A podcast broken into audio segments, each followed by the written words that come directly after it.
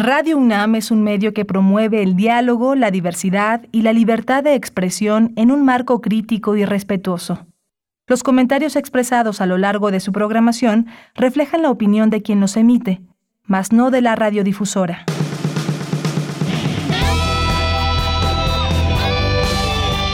Prisma RU. Relatamos al mundo.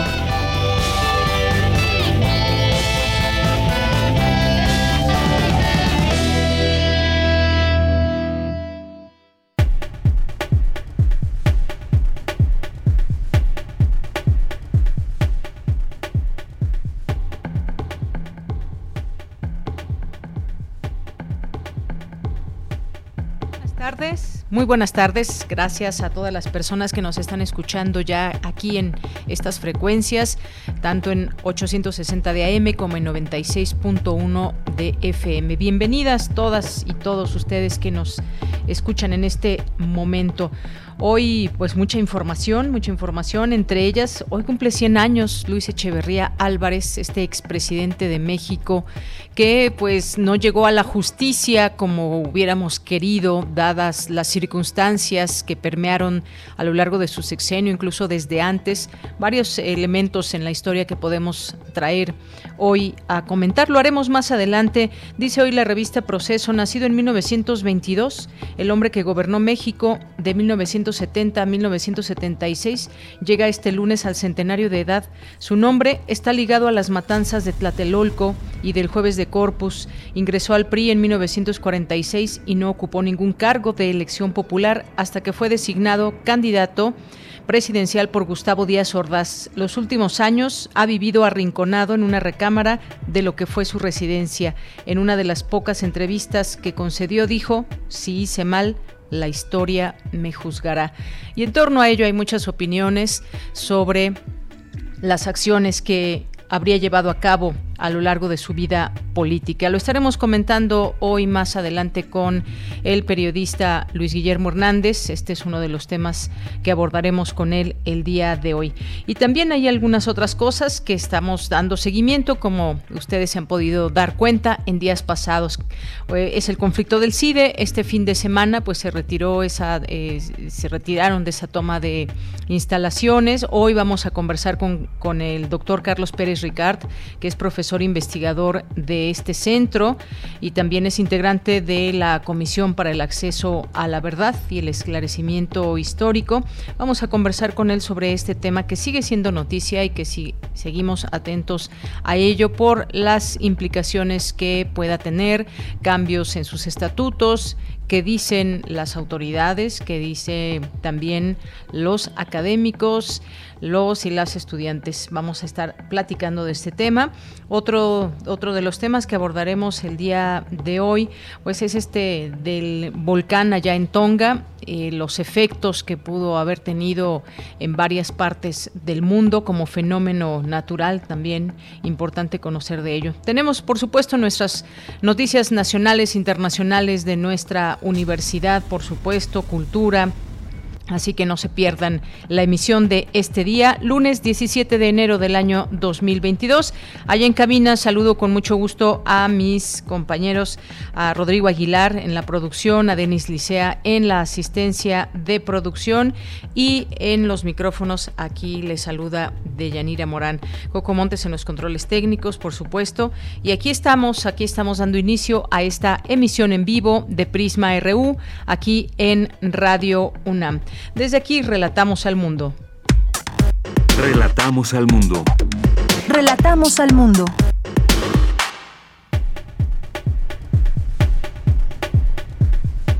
Bien, y en resumen, en resumen y en la información universitaria, al menos 24 mil personas ya han tomado los cursos en línea del programa especializado de evaluación educativa de la UNAM, que hoy presentó su nueva edición. Aseguran especialistas que una de las características de las variantes de COVID es que una vez que aparecen pueden desplazar a las existentes y dominar al país o al continente donde aparecen o dispersarse a todo el mundo. La Facultad de Derecho de la UNAM ganó por tercer año consecutivo el concurso de arbitraje internacional y de inversión. Nuestra compañera Cindy Pérez Ramírez nos presentará un trabajo especial sobre el espacio público y su relación con la gentrificación en la Ciudad de México. En la información nacional, el presidente Andrés Manuel López Obrador regresó a su conferencia mañanera tras superar la COVID-19. Aseguró que ya salió del contagio y se siente bien.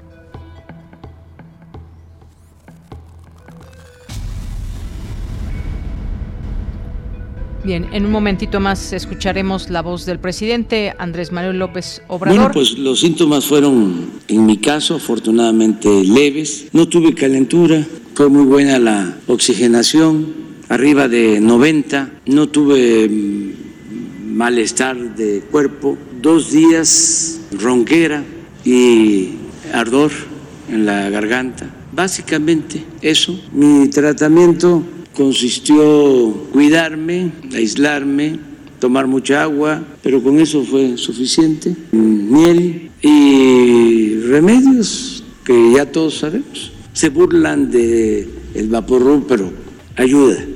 Esto, repito, es muy alentador y no espantarnos. Lo que tenemos que hacer es vacunarnos. Quienes lo han pensado bastante, yo les eh, recomendaría que se vacunen. Bien, hay las palabras del presidente, quien dice ya salió, ya superó la COVID-19. Y este lunes comenzaron en la Cámara de Diputados los foros de Parlamento Abierto para la Reforma Eléctrica. El gobernador de Morelos, Cuauhtémoc Blanco, acudió hoy a la Fiscalía General de la República para presentar denuncia contra funcionarios estatales. Pide investigar narcopolítica en Morelos. Y en las noticias internacionales, la vacuna Moderna, Moderna como laboratorio también ya anunció que prepara una vacuna conjunta contra gripe y COVID para lanzarla en 2023. El objetivo es proporcionar una vacuna de una sola dosis para refuerzo anual. Hoy en la UNAM, ¿qué hacer y a dónde ir? Como parte del seminario Caja de Herramientas para las Artes Escénicas, se llevará a cabo el conversatorio Convocatorias Nacionales, a cargo del maestro René Rocket, quien analizará las diferentes convocatorias nacionales a las cuales se puede tener acceso para crear y producir en las artes escénicas. No te pierdas este conversatorio que se llevará a cabo hoy en punto de las 17 horas a través de la cuenta oficial de Facebook y el canal de YouTube de Teatro UNAM te recomendamos una emisión más de la serie Conciencia, Psicología y Sociedad, una coproducción de Radio UNAM y la Facultad de Psicología de nuestra máxima casa de estudios. Este espacio radiofónico busca difundir la ciencia psicológica y su relevancia social para desmitificarla, fortaleciendo así el reconocimiento de esta disciplina como una ciencia. En el programa de hoy se aborda el tema ansiedad y pandemia y se contará con la participación de José Luis Díaz Mesa, doctor en psicología por la UNAM, cuyas líneas de investigación son la depresión, ansiedad, adicciones, violencia y psicofarmacología, quien nos ofrecerá una caracterización psicológica de la ansiedad, incluyendo sus causas, frecuencia, tratamientos y secuelas a nivel personal y familiar. A partir de este programa, la doctora Cristina Pérez Agüero compartirá la conducción con las doctoras Laura Ramos Langurén y Tania Rocha. Sintoniza nuestras frecuencias hoy en punto de las 18 horas por el 96.1 de FM, 860 de AM y en línea www.radio.unam.mx. Otra opción sonora que no te puedes perder es la serie Saben las Palabras, coproducción entre Radio UNAM y Editorial Planeta, bajo la conducción de la comunicadora y lexicógrafa Laura García. En este espacio radiofónico, el vocabulario lleva conocimiento y al mismo tiempo devuelve un sentido de gusto por la vida y las cosas al nombrarlas. Sintoniza hoy, en punto de las 18.30 horas, las frecuencias universitarias de Radio UNAM. Disfruta de nuestra programación sonora y recuerda, no bajemos la guardia frente a la COVID-19. No asistas a lugares muy concurridos para evitar un contagio.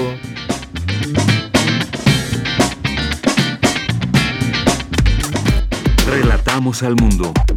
Relatamos al mundo. Bien, es una de la tarde con 13 minutos. Vamos a entrar hoy con este tema del CIDE. Este fin de semana, CONACID celebró el desalojo de las instalaciones de este centro que habían sido tomadas por estudiantes.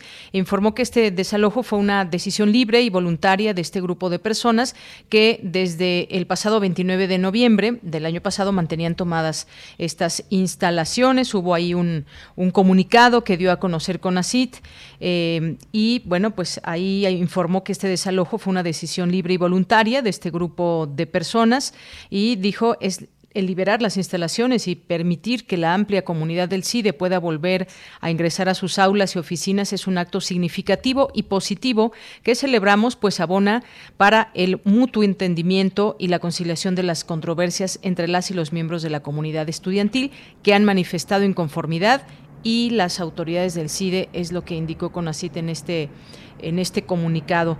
Y bien, pues vamos a platicar hoy, a seguir platicando de este tema. Hoy hemos invitado al doctor Carlos Pérez Ricard, que es profesor investigador del CIDE, es uno de los integrantes también de la Comisión para el Acceso a la Verdad y Esclarecimiento Histórico. Eh, tiene un doctorado en Ciencias Políticas por la Universidad Libre de Berlín y también es licenciado en Relaciones Internacionales por el Colegio de México. ¿Qué tal, eh, Carlos? Muy buenas tardes, bienvenido. Muy buenas tardes, muchas gracias por la invitación. Gracias. Pues, eh, Carlos, yo te preguntaría cómo ves eh, los avances que se van teniendo en este conflicto, y me refiero a avances en el sentido de que, pues ahora con eh, con este comunicado que tenemos de CONACIT, también con lo que han insistido en señalar de manera muy clara los académicos, eh, los estudiantes desde el centro, desde el CIDE, pues ¿qué ves? Eh, ¿Qué es lo que podría seguir? Porque se está, al parecer, pues se continúa en espera de este diálogo abierto a la comunidad y a la opinión pública. Bueno, muchas gracias por, por retomar este tema, que creo que es importante no solo para la comunidad del Chile, sino para el público en general. Y déjame recordar a tu auditorio cuál es la raíz de los problemas, o al menos eh, evento eh, que convivencia en el CIDE y que nos tiene aquí. Y es la imposición por parte de CONACYT, de un director general, no consensuado con los alumnos, no consensuado con los profesores, no solamente no consensuado, sino abiertamente opositor a muchos de los intereses y los valores de la comunidad del Chile. Ese director que fue impuesto eh, de una manera, pues cuando en octubre pasado, eh, continúa en funciones y no se ha resuelto el problema del CIDE. Entonces, lo primero que habría que, que, decir es que el problema del CIDE no solamente no se ha resuelto, sino que no hay muestras de que se vaya a resolver en el futuro cercano. El hecho de que algunos estudiantes o que la comunidad de estudiantes haya dejado las instalaciones hace un par de días eh, no es reflejo de que, la de, que el problema se haya solucionado, sino una decisión de soberanía de los estudiantes relacionada más con el tema del Omicron y con la necesidad de no tomar riesgos eh, eh, de este tipo ante la coyuntura pública. Pero insisto, no es reflejo de que se haya solucionado en ninguna medida el problema, aunque la, el comunicado de Conocitable de diálogo. Lo cierto es que hace mes y medio que la directora de Conocit no tiene diálogo eh, ni con los estudiantes ni con la comunidad de profesores del centro. Muy bien. Eh, en, este comunicado también anuncian, eh, o dicen en este sentido, en días pasados el CONACIT anunció el nuevo programa de becas nacionales, donde a partir del 2022 de este año dejarán de existir las colegiaturas y otro tipo de cuotas para estudiantes de licenciatura, maestría y posgrado en los 26 centros públicos de investigación del CONACIT, incluido el CIDE. Esto que mencionabas, hay que ir a la raíz, evidentemente, de este conflicto y sin embargo, pues está dando una serie de ofrecimientos eh, eh, con ACIT, hacia dónde ir marcando un poco la pauta hacia dónde ir, qué camino tomar. Agrega, eh, la nueva política de becas tiene por objetivo el favorecer la inclusión social de aquellas y aquellos jóvenes talentosos que por razones económicas encontraban obstáculos para poder acceder a una formación de excelencia académica y que ahora en el nuevo CONACIT encontrarán el apoyo institucional para lograr sus sueños y objetivos. ¿Qué te parece esta parte? también donde eh, se da a entender que pues quieren abrir esta posibilidad para, para estudiantes a través de becas y demás. ¿Qué te parece esta propuesta, Carlos? A ver, en términos generales nadie puede estar, o nadie progresista puede estar eh, en contra de una decisión de ese tipo y nadie que crea en la educación pública y gratuita va a poder estar en contra de una decisión de ese tipo. A mí lo que me molesta un poco es que eso no vaya acompañado de otro tipo de políticas en torno a la autonomía de los centros, en torno al pago de profesores, al pago de nómina de profesores, al apoyo de la investigación. Es decir, eh, por supuesto que apoyamos este tipo de medidas, pero al mismo tiempo vemos que va acompañada con la desaparición, por ejemplo, de fideicomisos de las universidades que solamente, de, las universidades y los centros de investigación que solamente limitan el tipo de investigación y de trabajo que se puede hacer en el centro, ¿no? Entonces, por un lado, me parece que es una política general positiva, el aplaudo sin duda alguna, pero tiene que ir acompañado de otras medidas, como por ejemplo el escuchar a la comunidad estudiantil y a la comunidad de profesores cuando se intenta imponer a un director, ¿no? en esa discusión en general me parece que hay que tener una, una perspectiva mucho más matizada, ¿no? Aplaudir ciertas cosas y señalar donde estamos inconformes cuando estamos inconformes. El conflicto del CIDE, insisto, es un conflicto creado, es un conflicto eh, que no estaba hace un año, es un conflicto creado desde CONACYT. Y quizás lo más triste de todo es que no hay detrás eh, del objetivo de CONACYT una propuesta programática realmente por cambiar el estado de la educación superior en los centros CONACYT, sino pareciera muy más bien eh, motivada ni siquiera por un tema ideológico, sino por un tema personal de la directora de CONACYT. Dicho eso, aplaudimos sin duda alguna la política de educación pública y gratuita, diciendo además que bueno gran parte del alumnado del CIDE ya estaba becado, ¿no? Después de haber hecho una suerte de, estudio socioeconómico de sus miembros. Entonces, eh, gran parte de la comunidad y de quien más lo necesitaba ya estaba becado. Y sin embargo, me parece una buena medida y yo eh, personalmente la aplaudo. Bien, te pregunto, estamos frente a lo que se, lo que parecería con estas características una imposición de la titular de CONACID, Marilena Álvarez Bulla, eh, o es también eh, sienten desde la comunidad que es una cuestión desde el gobierno contra el CIDE, es decir, está o ven en este tema también eh, como cara visible al propio presidente Andrés Manuel López Obrador. Bueno, esa es una, una respuesta, una, una pregunta a la que no tengo una, una respuesta definida. Eh, en lo personal, insisto, uh de manera personal, creo que es una decisión que, viene más bien de que desde el gobierno federal, aunque sí es verdad que el presidente se ha manifestado un, par de veces públicamente de forma crítica en contra del tipo de investigación eh, que se hace en el CIDE. Sin embargo, este caso particular me parece que tiene que ver más eh, con, la, con la directiva de CONACYT que con una política más amplia, con una interpretación más amplia que tenga el presidente con respecto al problema.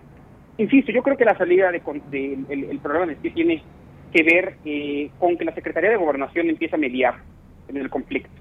Pareciera que hasta ahora se ha dejado carta libre, carta blanca a la directora para que solucione el problema.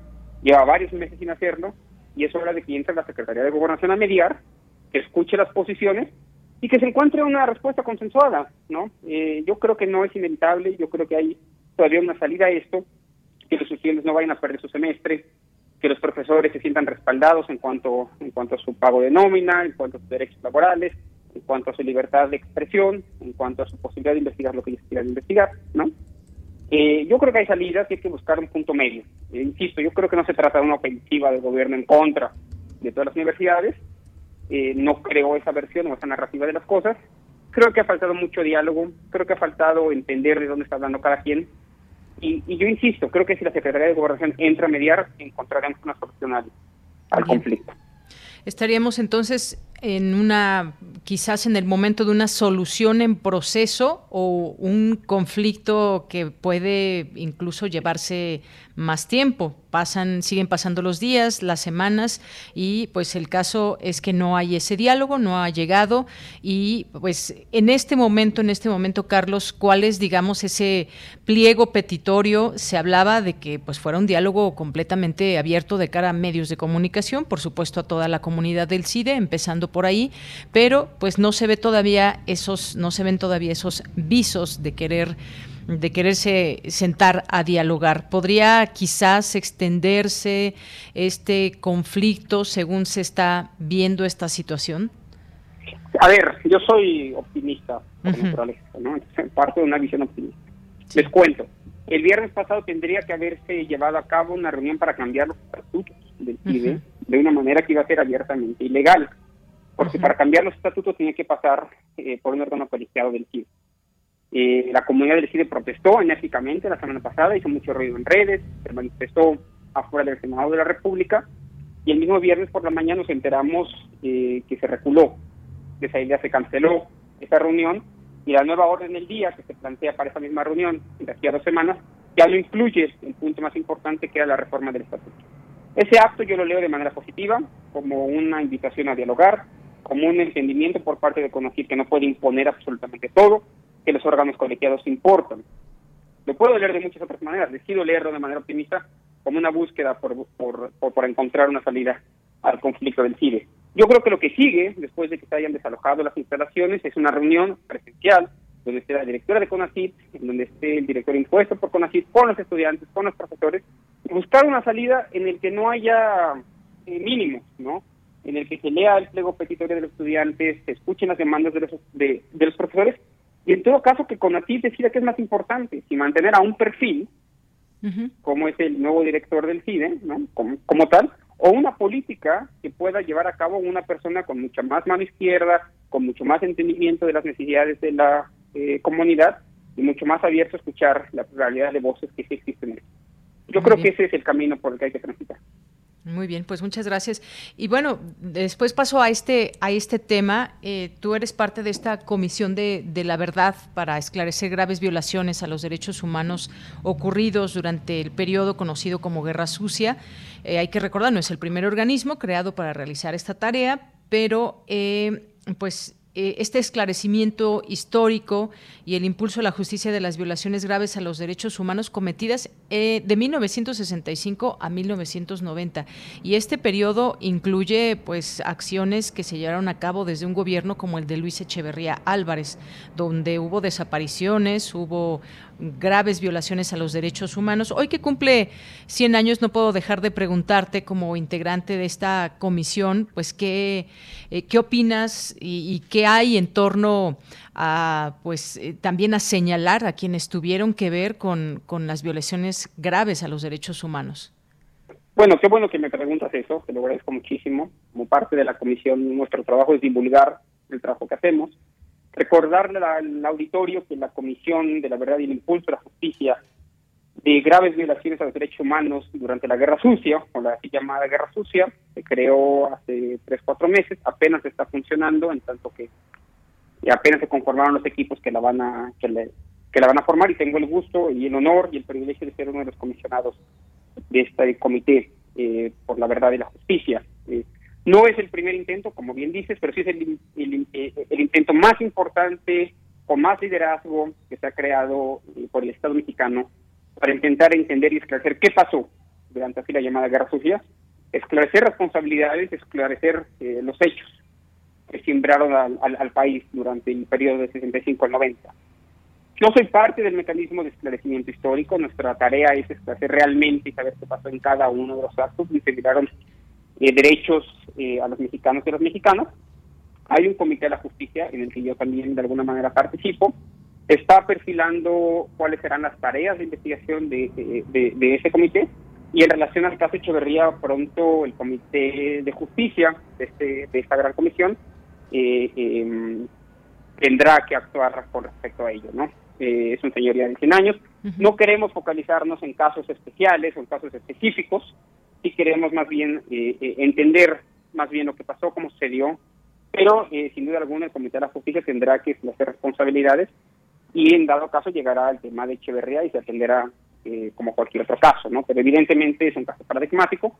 Lo que sería un error es centrar el trabajo de la comisión, que es por un periodo largo y un, periodo proceso, en torno solamente a la figura de Luis Echeverría.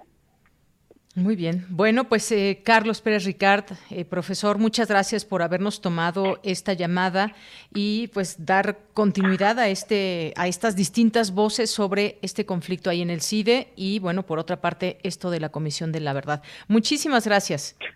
A la orden para cualquiera de estos temas y otros y muchas gracias por la oportunidad. Hasta luego. Un abrazo. Buenas tardes.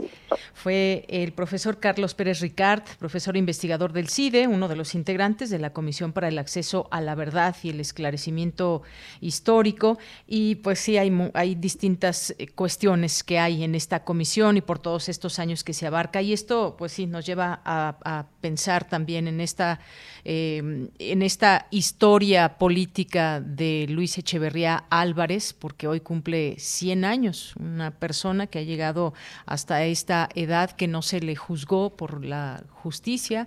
Hasta el día de hoy ha quedado pues para muchos de manera impune eh, sus acciones que no fueron tomadas en cuenta para llevarle a cabo un juicio y en todo caso que pasara sus últimos días tras la cárcel, pero una figura muy polémica, una figura polémica hoy, pues prácticamente todos los medios de comunicación escriben al respecto, algunos artículos de análisis, eh, la nota en sí como tal, y recordar algunos de los pasajes y acciones que llevó a cabo cuando fue presidente de 1970 a 1976, Luis Echeverría Álvarez. En un momento más lo, lo retomaremos este tema.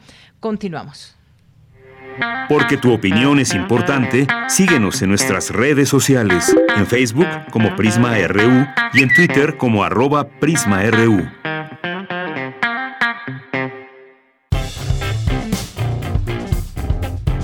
Campus RU. Bien, pues vamos a nuestro campus universitario de este día. Ya está con nosotros vía telefónica mi compañera Virginia Sánchez. Expertos analizan la variante Omicron desde la vigilancia genómica y la genética evolutiva. ¿Qué tal, Vicky? Muy buenas tardes. Adelante. Hola, ¿qué tal? De ya muy buenas tardes aquí el auditorio de Prisma RU.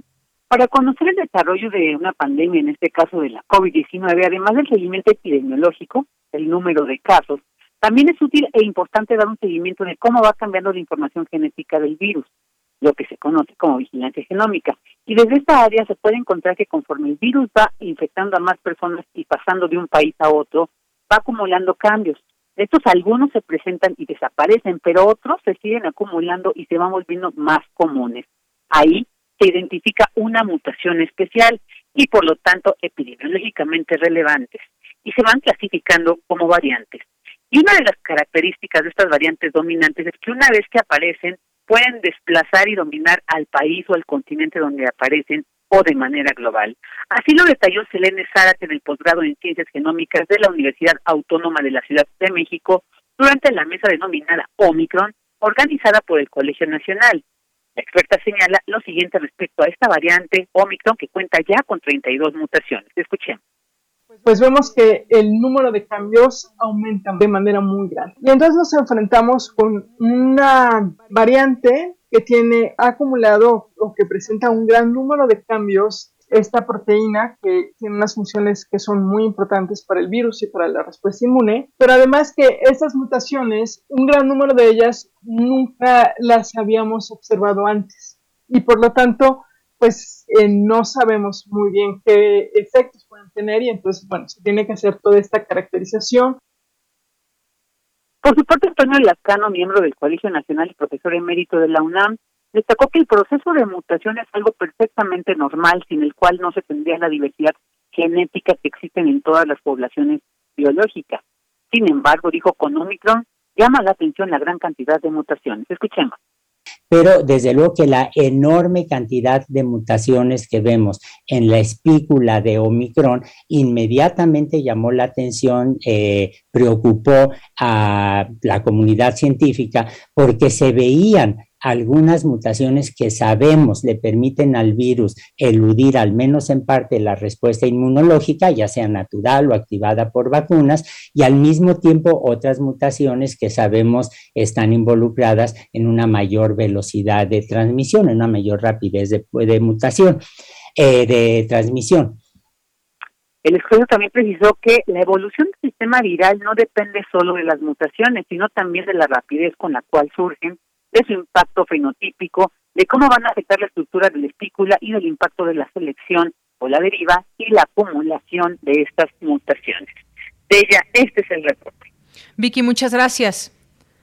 A ti, buenas tardes. Muy buenas tardes. Pues hay algunas de estas conversaciones que podamos que podemos escuchar y esto tan interesante que los científicos van dando a conocer este proceso de mutaciones que están pasando con Omicron que llama la atención, según decía también el doctor Antonio Lascano. Pues mucho, mucho que conocer nos falta de esta y otras eh, posibles variantes que vayan surgiendo, sus comportamientos, sus cambios y esto que implica cuando esas mutaciones y esas variantes entran a un organismo como el del ser humano. Bien, nos vamos ahora a otro tema. Dulce García también ya nos tiene esta información. Presentan el programa especializado Evaluación Educativa educativa. ¿Qué tal, Dulce? Muy buenas tardes, adelante. Así es, Deyanira, muy buenas tardes a ti al auditorio. Deyanira, la coordinación de Universidad Abierta, Innovación Educativa y Educación a Distancia de la UNAM presentó el programa especializado Evaluación Educativa, a través del cual se brindarán cursos masivos abiertos en línea en la materia.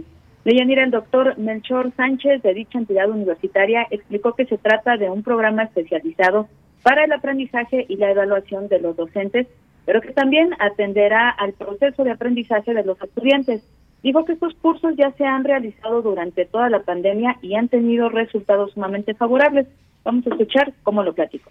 Se trata de, un programa especializado, que son en este caso cuatro cursos, eh, y en esta ocasión pues es la versión 2.0. Tomando en cuenta que la evaluación y aprendizaje son son términos que están íntimamente ligados y que requieren formación docente, preparación de los profesores y profesoras para hacerlo cada vez mejor, sin soltar lo más importante del proceso que es el aprendizaje de los estudiantes. Ven que en total se han registrado cerca de 24 mil individuos. Obviamente muchos más en el primer curso, que es el curso eh, de introducción, el curso genérico del tema.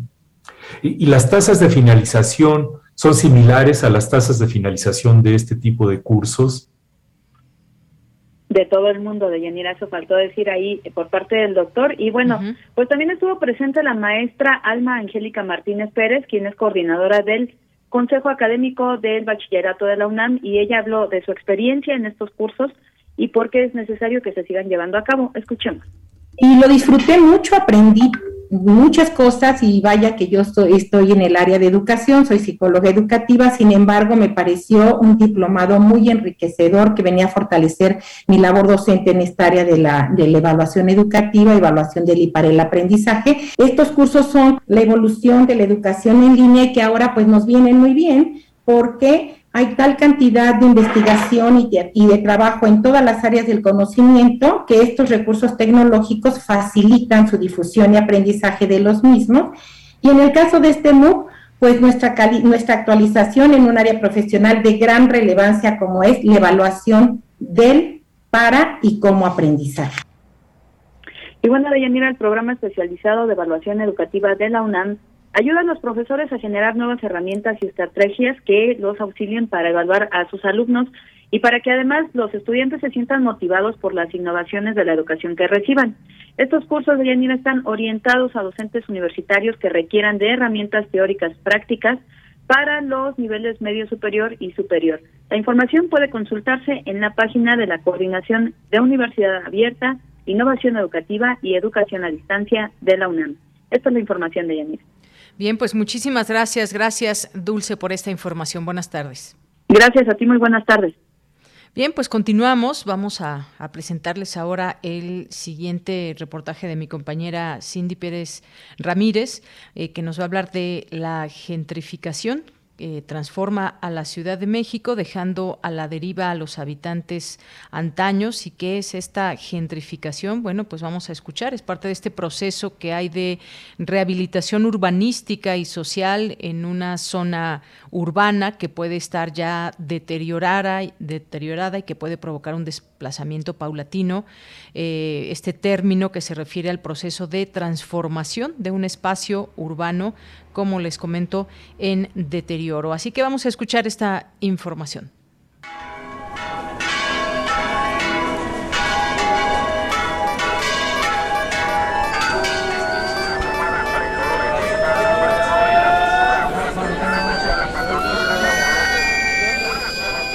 ¿Qué sonidos nos evoca el pasado? Seguramente muchos de los que han vivido en la ciudad han dado cuenta del paso del tiempo, no solo en los espejos, sino también en las calles. Hoy, la región más transparente de la que nos hablaba Carlos Fuentes se ha convertido en un espacio gris con algunos destellos de luz a los que solo se accede con liquidez monetaria.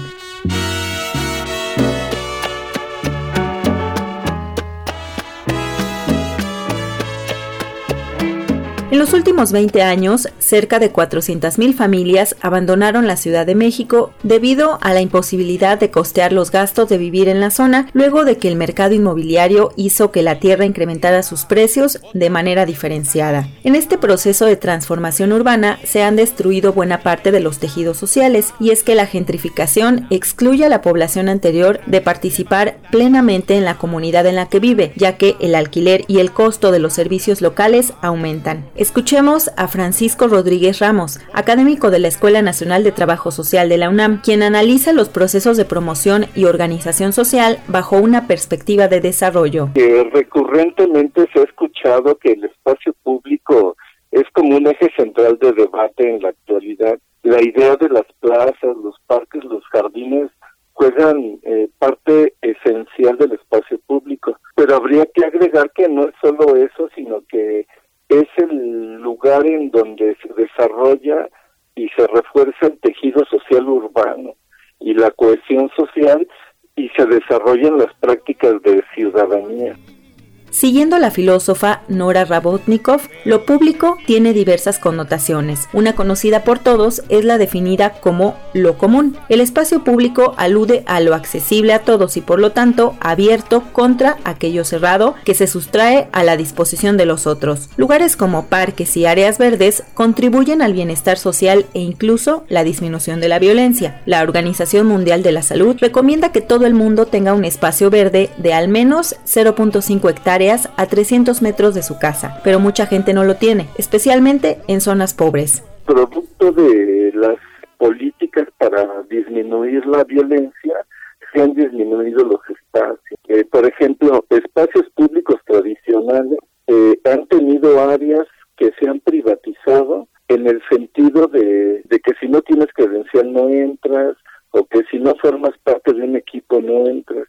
Pero esas áreas restringidas forman parte de un espacio público. Entonces uno accede al espacio público, pero dentro de esas áreas del espacio público uno no puede acceder a otras por, por porque no tiene credencial o no forma parte de un equipo y eso disminuye nuestra calidad de ejercicio de derechos, o sea, nuestra calidad de ciudadanía. Las prácticas de apropiación del espacio público deben ser alentadas por los gobiernos, por la estrecha relación que hay entre la existencia de espacios vivos y el aumento de la participación social y ciudadana, que no solo se realiza para resolver gestiones locales, sino que va más allá. La ciudad contemporánea se ha empeñado en expulsar a la naturaleza hasta sus confines y con ello también muchos habitantes que resisten el embate de las inmobiliarias que desdibujan la vida cotidiana con el pretexto del progreso y el desarrollo. Y hay una intervención, por supuesto, de, la gobernanza de la ciudad, sobre todo en, espacios de nueva creación, de recuperación por abandono, implementación. Por ejemplo, eh, este, los bajopuentes, los parques móviles, los lazos de amistad, o en algunos espacios de la ciudad central, del, del centro de la Ciudad de México, la peatonalización y semi-peatonalización de algunos lugares, el mejoramiento de espacios con diseño inclusivo, la rehabilitación de espacios patrimoniales, etcétera, programas de iluminación, el parque Q, etcétera. Pero son esfuerzos insuficientes, ¿eh? Aún, y casi todos dirigidos a la ciudad central es decir, a Benito Juárez, Cuauhtémoc, Miguel Hidalgo, Venustiano Carranza, pero todos los contornos periféricos quedamos ausentes de esas políticas de rehabilitación del espacio público. No hay duda de que existe una profunda relación entre el espacio social, traducido en espacio físico, con el poder adquisitivo. En los barrios de las colonias populares, esto se traduce en una metamorfosis que responde a intereses económicos, políticos, especulativos con planes de renovación urbana o por motivos turísticos. La gentrificación entonces quita identidad de historia, esa identidad colectiva y de cohesión. Hay mucha discrepancia en términos de cómo razonamos o, o, vivimos la idea del espacio público y, y mucho de ello tiene que ver con los procesos de gobernanza, es decir, con la gobernabilidad que tiene la ciudad, con la calidad de, de entes que están legislando, que están generando programas para el mejoramiento de la ciudad, pero por otro lado también tiene que ver con cómo la sociedad que vivimos dentro de la ciudad nos educamos en términos de nuestras prácticas culturales y sociales de cómo convivir en espacios públicos y privados. Es de, de esas dos formas en las que podemos fortalecer la idea de lo público para la ciudad. No me explico todavía el por qué te has alejado. Si bien sabes, vida mía,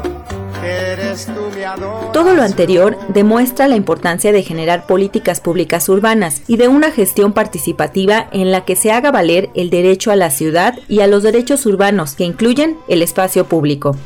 Camino por Narvarte, Polanco y Coyoacán. Mi anhelo de encontrarte me lleva al Medregal. busco Para Radio UNAM, Cindy Pérez Ramírez. Por la colonia obrera y no te puedo hallar. Porque tu opinión es importante, síguenos en nuestras redes sociales, en Facebook como Prisma RU y en Twitter como arroba PrismaRU.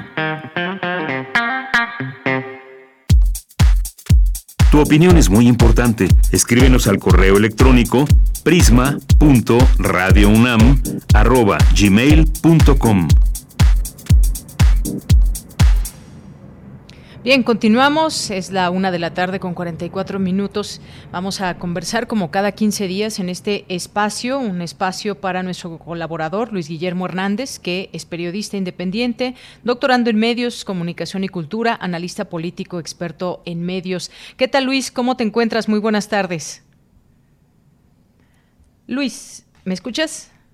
En un momentito tendremos por aquí a Luis Guillermo Hernández para platicar de pues dos temas que espero que nos dé bien tiempo para ello, que tiene que ver pues los 100 años de Luis Echeverría, al análisis pues de, de todo lo que deja y todos estos años que han pasado y que pues está digamos tranquilamente en su casa. Eh, se le vio, pues si no mal recuerdo, la última vez cuando fue a ponerse la vacuna contra COVID-19 ahí en el Estadio Olímpico Universitario. Ahí se le vio por última vez que pues fue a colocarse esta, esta vacuna y pues hay mucho mucho que mencionar en torno a lo que representa esa figura en la política de México. Ya decíamos que pues tiene que ver, su nombre está ligado con temas como Tlatelolco, Jueves de Corpus. Además, pues bueno, hoy 17 de enero es el único expresidente mexicano que ha sido que ha sido que no ha, eh, que ha sido llevado ante la justicia por delitos de lesa humanidad y genocidio, cargos que le fueron retirados por falta de pruebas cumple hoy 100 años de edad. Actor clave en las matanzas del 2 de octubre, eh, durante su sexenio se llevó a cabo la persecución y represión sistemática de los opositores del sistema, un pasaje oscuro conocido como la Guerra Sucia que se con mm, la guerra sucia desde que dejó el poder ha vivido alejado de los reflectores confinado, por decirlo de alguna manera, repudiado por la sociedad y por su propia familia en una fortaleza de soledad. Estas son palabras como lo describe hoy Proceso a Luis Echeverría Álvarez, entre otras cosas. Pero ya, ya escucho, ya está con nosotros Luis Guillermo Hernández, periodista independiente. Luis, ¿cómo estás? Muy buenas tardes. Muy buenas tardes, Deyanira. Un placer saludarte a ti, también al auditorio de Prisma Universitario. Es un placer para mí, como cada lunes, estar con ustedes. Pues bien, eh, Luis Guillermo, también un gusto para nosotros. Estaba yo haciendo ya un preámbulo de Luis Echeverría, que llega a sus 100 años y que, pues, repudiado por la sociedad y además por su propia familia, y que la última vez que se le vio, digamos, pues fue cuando se fue a poner la vacuna contra COVID-19. Y hay, pues, en su momento acusaciones, pero que finalmente fue exonerado por, por falta de pruebas. Sí, sin embargo, la, la, me parece que en torno de Luis Echeverría Álvarez, el presidente de México allá en la época de los 70, eh, pues eh, principalmente es una sentencia social, una, una sentencia que el pueblo de México ya le ha pues le ha impuesto quizá al último presidente de esos eh, ciclos revolucionarios de ese México que ya pues prácticamente no existe.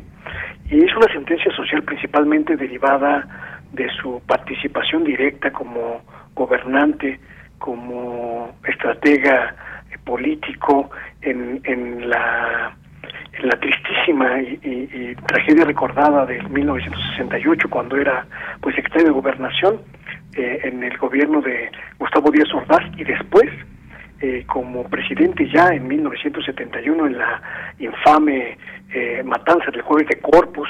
Estos dos hechos, eh, junto con la pues guerra fría que siguió en México, la guerra sucia que pues llenó de sangre a una amplia base de la sociedad mexicana, principalmente de izquierda, que fue perseguida que fue satanizada, que fue eh, pues encarcelada por el régimen echeverrista, pues son, digamos, el, el, el núcleo de una sentencia social que lo ha identificado como uno de los peores presidentes del siglo XX en nuestro país, un hombre que devastó el tejido social mexicano principalmente por esta este intento autoritario y también eh, sin olvidar que fue el último presidente de la llamada época del milagro mexicano, esta época de grandes avances económicos que significó la industrialización masiva del país, pero que también pues eh, eh, comprendió la, el inicio de esta tremenda desigualdad que se evidenció después, en, los años 80, pero que comenzó allí, en el régimen de Luis Echeverría. No hay que olvidar que fue el último presidente que tuvo una moneda fuerte, el último presidente que vivió la jauja económica y también la transición hacia esos modelos que económicamente significaron para el país un antes y un después. Efectivamente, y pues sí, eh, una cuestión social que también lo señala porque pues con esas políticas que se llevaron a cabo, eh, pues un, siglo que él cumple y que contrasta con esas vidas de, jóvenes que fueron eh, violentamente ya sea perseguidos o torturados por el hecho de manifestarse de manera pacífica.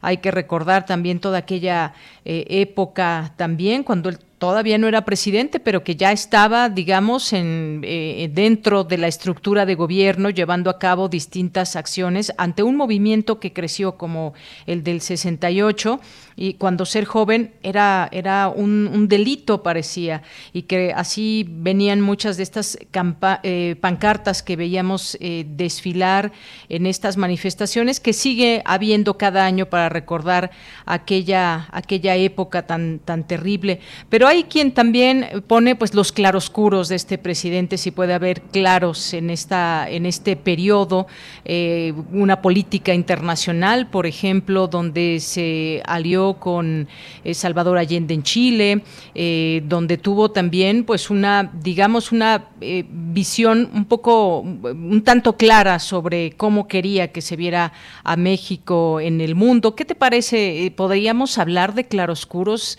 desde esta figura de Luis Echeverría?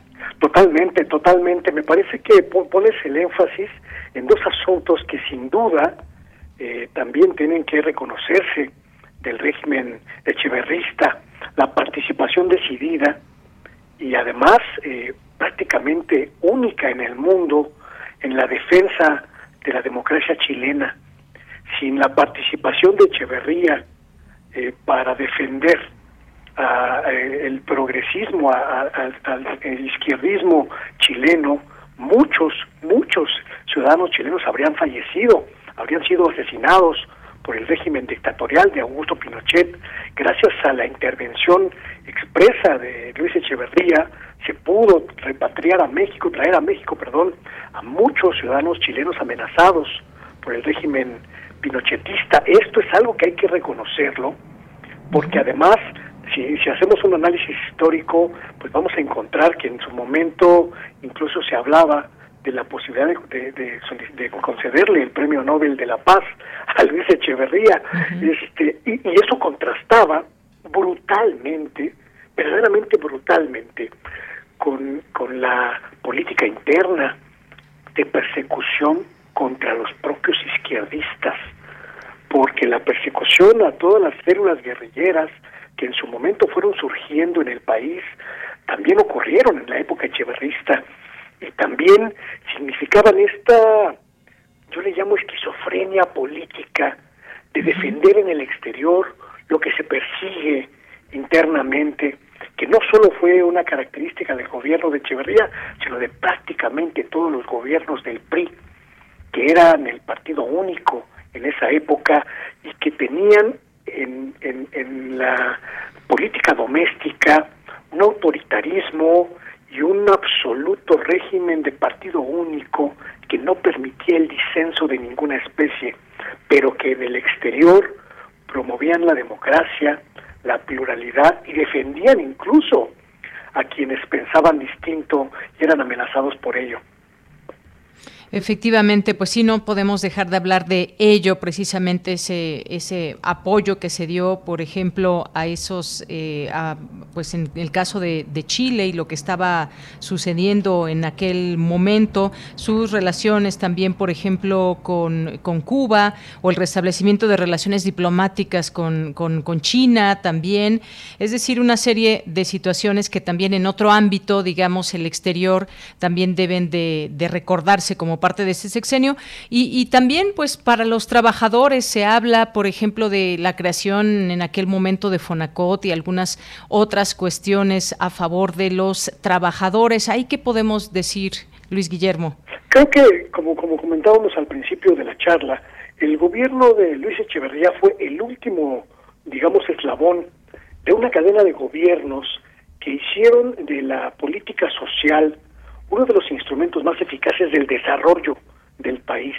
Comenzó en la época de Lázaro Cárdenas, se extendió durante los gobiernos siguientes, tomó su cúspide en el gobierno de López Mateos e incluso en el gobierno de Gustavo Díaz Ordaz, cuando la economía mexicana era prácticamente prácticamente un buque acorazado que no se veía afectado por las turbulencias externas crecía, se diversificaba, se industrializaba a gran escala. Y fue, digamos, el último, el último escalón de una, de una larga, una larga época de florecimiento económico del país, pero también tenemos que reconocerlo, también Echeverría puso a México en una dinámica de industrialización que conculcó muchos derechos laborales, que persiguió eh, eh, a muchos sindicalistas y que impuso una política de sometimiento sindical a las cúpulas políticas, principalmente la CTM, que no se habían visto antes en esta de esta época. Es, es con Echeverría que viene, digamos, el florecimiento de la CTM, como un organismo cúpula que se convirtió después en quizá el peor enemigo de la clase trabajadora. Y también tenemos que analizar a Echeverría como un, como un hombre de su tiempo. Podemos hablar mucho sobre lo bien o lo mal que hizo, pero en su tiempo respondió a una lógica que se impuso desde el partido único y que luchó, trabajó para que esta circunstancia no variara. Es decir, tenemos que evaluar a Echeverría, sí, con todos los claroscuros que cometió, pero también entendiendo viéndolo, tratando de entenderlo como un hombre de su tiempo, que quizá hoy nos parezca muy, muy distante y quizá muy ajeno a la realidad mexicana. Bien, pues sí, y, recordarlo entre otras cosas también podemos pasar desde eso de la política exterior, cómo quería que se viera a México, qué impulsaba, cuáles eran sus ideales en ese sentido y cosas que seguían pasando en, nuestro país también, porque hay que recordar eh, que pues en aquellos tiempos, eh, pues por ejemplo, eh, la radio, la televisión, pues eran controlados por el, por el presidente, su gobierno, y él, Luis Echeverría, pues también tuvo que ver mucho, patrocinó ese derrocamiento eh, eh, de golpe a Excelsior y Julio Scherer. Hay que recordar esa parte también importante, también que era pues un era un medio que pretendía informar de otra manera, una manera alternativa, a diferencia de otros medios de comunicación. No podemos olvidar tampoco ese pasaje. No podemos olvidar tampoco que era un, un gobierno absolutamente autoritario en todos los sentidos y eso pasaba, por supuesto, por el sometimiento absoluto de la prensa. La prensa que existió en esos años era absolutamente sometida al poder político y nadie, absolutamente nadie, podía contradecir las órdenes del poder presidencial. Es importante entenderlo, porque analizar el echeverrismo también pasa, estimado de Yanira, por entender el México que era en ese momento, un México que solo tenía un partido político, un México que solo tenía una idea de país.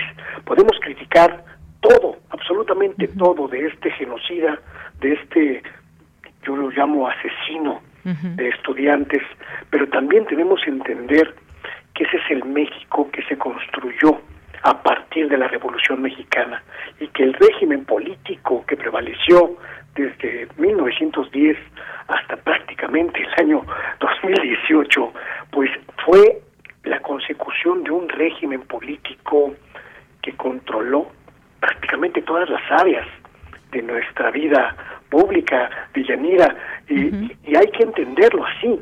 Eh, Luis Echeverría era un persecutor de los opositores, pero también era un hombre profundamente nacionalista, que, que buscaba que la imagen de México en el exterior fuera de reconocimiento total, de respeto total al país.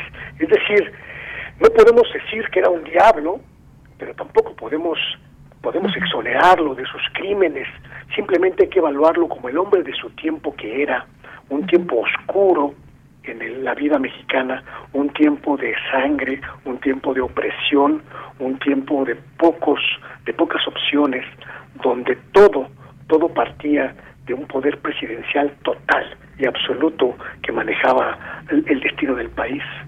Efectivamente. Bueno, pues ahí están algunos, algunos pasajes que podemos recordar, recordar hoy aquí en Prisma RU ligados a Luis Echeverría Álvarez. Y bueno, pues ya no nos da tiempo, pero si te parece, vamos viendo cómo se desenvuelve este tema también a lo largo de la semana, Luis, que tiene que ver con pues esta invitación que hace el presidente López Obrador eh, para que las y los candidatos a la dirigencia del Sindicato de Petróleos Mexicanos puedan ir a la mañanera a exponer sus propuestas. Si te parece bien, lo retomamos o algún otro u otros temas que vayan surgiendo? Por supuesto, lo retomaremos porque será uno de los temas más importantes de la semana. Es un asunto verdaderamente eh, importante, la renovación del sindicato, del sindicato más importante del país en términos numéricos y también impacto político. Efectivamente. Pues por lo pronto, un abrazo para ti, Luis Guillermo. Nos escuchamos en 15 días. Muchísimas gracias por el espacio. Hasta pronto. Hasta pronto, hasta luego. Luis Guillermo Hernández, periodista independiente, doctorando en medios, comunicación y cultura, analista político, experto en medios. Vamos a hacer el corte ya en este momento. Son las 2 de la tarde con un minuto. Regresamos a la segunda hora de Prisma RU. Relatamos al mundo. Relatamos al mundo.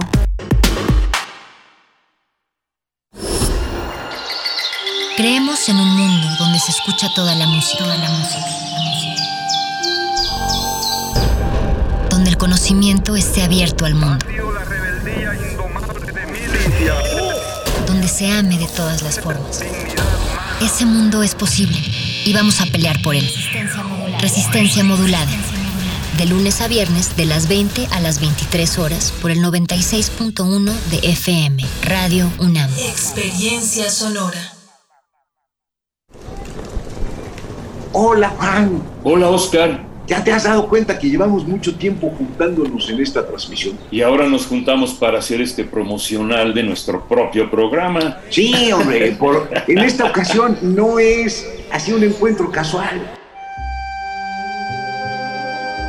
Las Esquinas del Azar, todos los martes a las 10 a.m. y retransmisión los sábados a las 4 p.m. por el 96.1 de FM. Radio UNAM, Experiencia Sonora. ¿Qué tienen en común Rosa Ramos y Armando Casas? Que ya son mayores de edad y van a ir a sacar su INE. Si tú también cumpliste 18 años, es momento de tramitar tu INE, usar tu voz y ser parte de quienes toman las decisiones del país. Haz tu cita en INETEL 804-33-2000 o en INE.mx. Podemos pensar de forma distinta, pero tenemos algo que nos une, nuestro INE. ¿Mi INE? Nos une.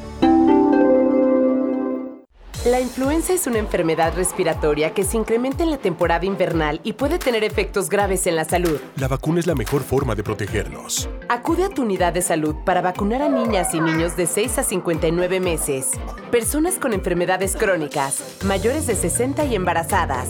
Por tu bienestar y el de tu familia, vacúnense. Secretaría de Salud. Gobierno de México. Este programa es público, ajeno a cualquier partido político. Queda prohibido su uso para fines distintos a los establecidos en el programa.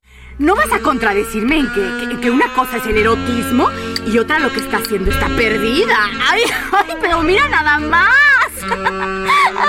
y ese mariquete que dice que se le monta, que se lo crea su abuelita. Aburrida de su matrimonio, se escapa a un club para adultos y nuevos deseos despiertan en ella. La película porno de la serie Al final ya nadie despierta, sábado 22 de enero a las 20 horas. Radio UNAM, experiencia sonora. Porque tu opinión es importante, síguenos en nuestras redes sociales, en Facebook como Prisma RU y en Twitter como arroba PrismaRU.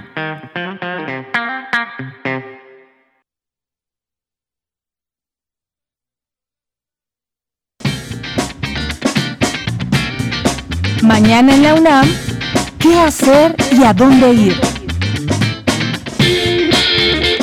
El Colegio de San Ildefonso abre la convocatoria del módulo Literatura del Periodo Soviético, del Seminario en línea sobre literatura rusa, Panorama Crítico, de sus orígenes hasta hoy. Este módulo se llevará a cabo los días miércoles y sábados de 11 a 13 horas del 19 de enero al 19 de febrero de 2022. Para mayores informes e inscripciones, ingresa al sitio sanildefonso.org.mx diagonal literatura rusa. ¿Sabías que el lienzo de Tlaxcala, documento del siglo XVI, contribuyó a mirar la etapa de la conquista de manera diferente? Dicho documento narra cómo el pueblo tlaxcalteca, aliado con los españoles, venció al imperio mexica, mostrando la otra visión, la de los vencedores. El Centro Cultural Universitario Tlatelolco te invita a conocer más acerca de este importante documento histórico a través de la mirada de varios artistas en la exposición Pintar el lienzo de Tlaxcala, que se encuentra disponible en el Centro Cultural Universitario Tlatelolco y que podrás visitar de martes a domingo de 11 a 17 horas. El Museo Universitario Arte Contemporáneo te invita a disfrutar de sus exposiciones en línea como No con una explosión de Laureana Toledo, Un bosque de Max de Esteban y La arena fuera del reloj Memorial a las víctimas de COVID-19 de Rafael Lozano. Dichas muestras se encuentran disponibles en el sitio oficial del Museo Universitario Arte Contemporáneo en muac.unam.mx. Disfruta de las actividades y exposiciones virtuales de los museos universitarios sin salir de casa. Para Prisma RU, Daniel Olivares Aranda.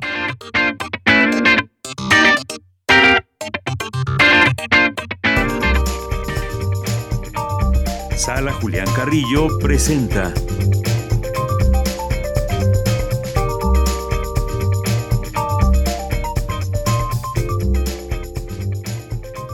Bien, pues ya nos vamos a esta sección de las actividades y más en la sala Julián Carrillo y algunas otras actividades que aquí nos trae Montserrat Muñoz cada lunes. Monse, ¿cómo estás? Buenas tardes.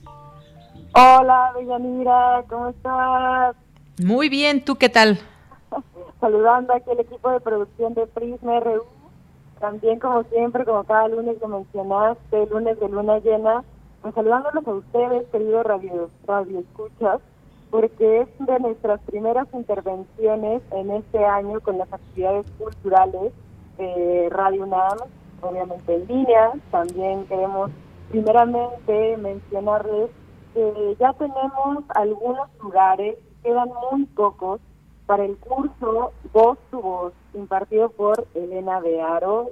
Y aquí quiero detenerme porque con todas sus letras Elena de Aro es una gran actriz de teatro y de cine, también ella es académica de la UNAM. Y si quieren aprender, por ejemplo, principios de locución, uso de la voz, interpretación de textos, quiero que pongan aquí su ojo, su oído, porque hay un curso en línea que empieza en febrero. Tienen que inscribirse, por favor. Esa es una, una petición que yo personalmente les hago. A mí me sentido muchísimo también. Pregunten en redes sociales de Radio UNAM. También les voy a dejar en Twitter la información de Yanira Prisma RU y el correo para que ustedes puedan Muy informes, para que se inscriban, para que venzan el miedo de hablar en público. tienen un texto, un poema igualado y quieren declamarlo, este es eh, de los mejores cursos, por favor, ojo, es en línea. Entonces, eh, les voy a dejar la información para que se animen y empieza de nuevo en febrero, les repito. Y si ya tenemos por ahí música, producción. tenemos una canción que de verdad he estado obsesionada con esta canción.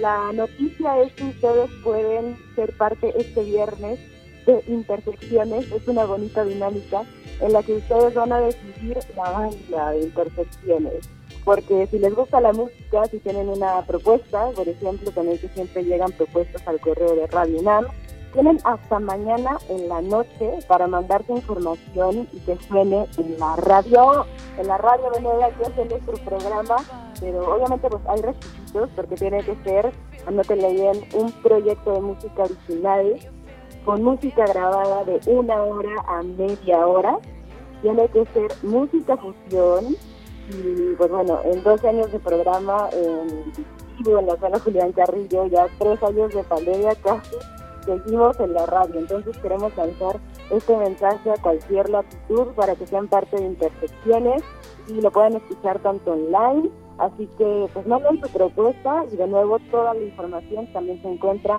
en el Facebook Sala Julián Carrillo. ¿Qué te parece esta dinámica de Yanira? Muy bien, pues ahí está ya este anuncio. Muchas gracias, eh, Monse, y pues mucha atención ahí nuestros radioescuchas. Por favor, sean parte de nuestra programación, nos encantaría tenerlos cerca en este año y bueno, pues que viva la radio y los espíritus de las artes. Claro que sí.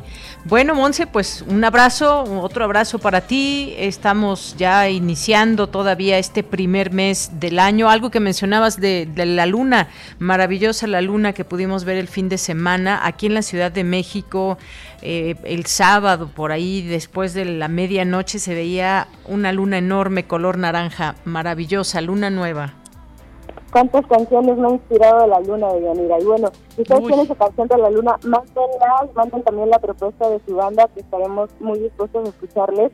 Ojo, también es propuesta internacional, así que cualquiera puede entrar, pero hasta mañana para que nos dé chance de ponerle el viernes. Claro que sí.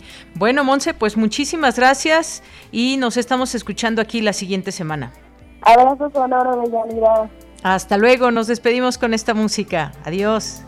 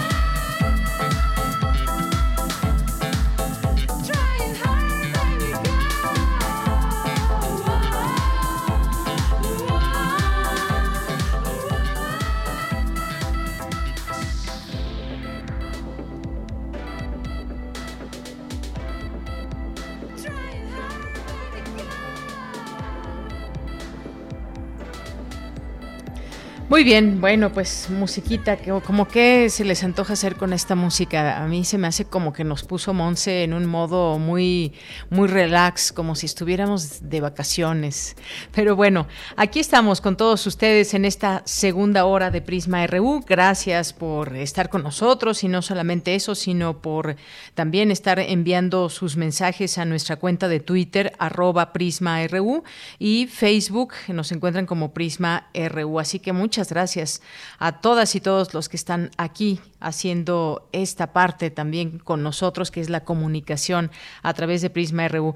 Gracias a Monse por aquí, que nos recuerda siempre también a través de sus redes sociales intersecciones, donde la decide el público. Así que no la dejen y pues ahí a comunicarse también con ella para elegir la intersecciones. Y bueno, pues nos vamos también a saludar a Jorge Morán Guzmán, también muchas gracias. Dicen Robocop 3 se mostró el impacto de la gentrificación. Muchas gracias, Jorge. Cristian Velasco también, muchas gracias. Eh, Jorge nos dice Echeverría, 100 años de vida eh, nunca pudo hablar coherente y claramente, pero fue presidente. Algunas cosas buenas realizó, pero el 68 y el 71 nunca se olvidarán. Gracias aquí por su comentario. Francisco Aldana también, Micaela Bolom, em, Mando nos dice, Luis Echeverría, Prisma Reúl, la descripción del hombre de su tiempo irremediablemente me hizo pensar en el análisis que se hará en 60 años de Felipe Calderón, con quien también pasamos tiempos oscuros. Gracias, Mando. Aquí compartimos ya también tu mensaje aquí al aire.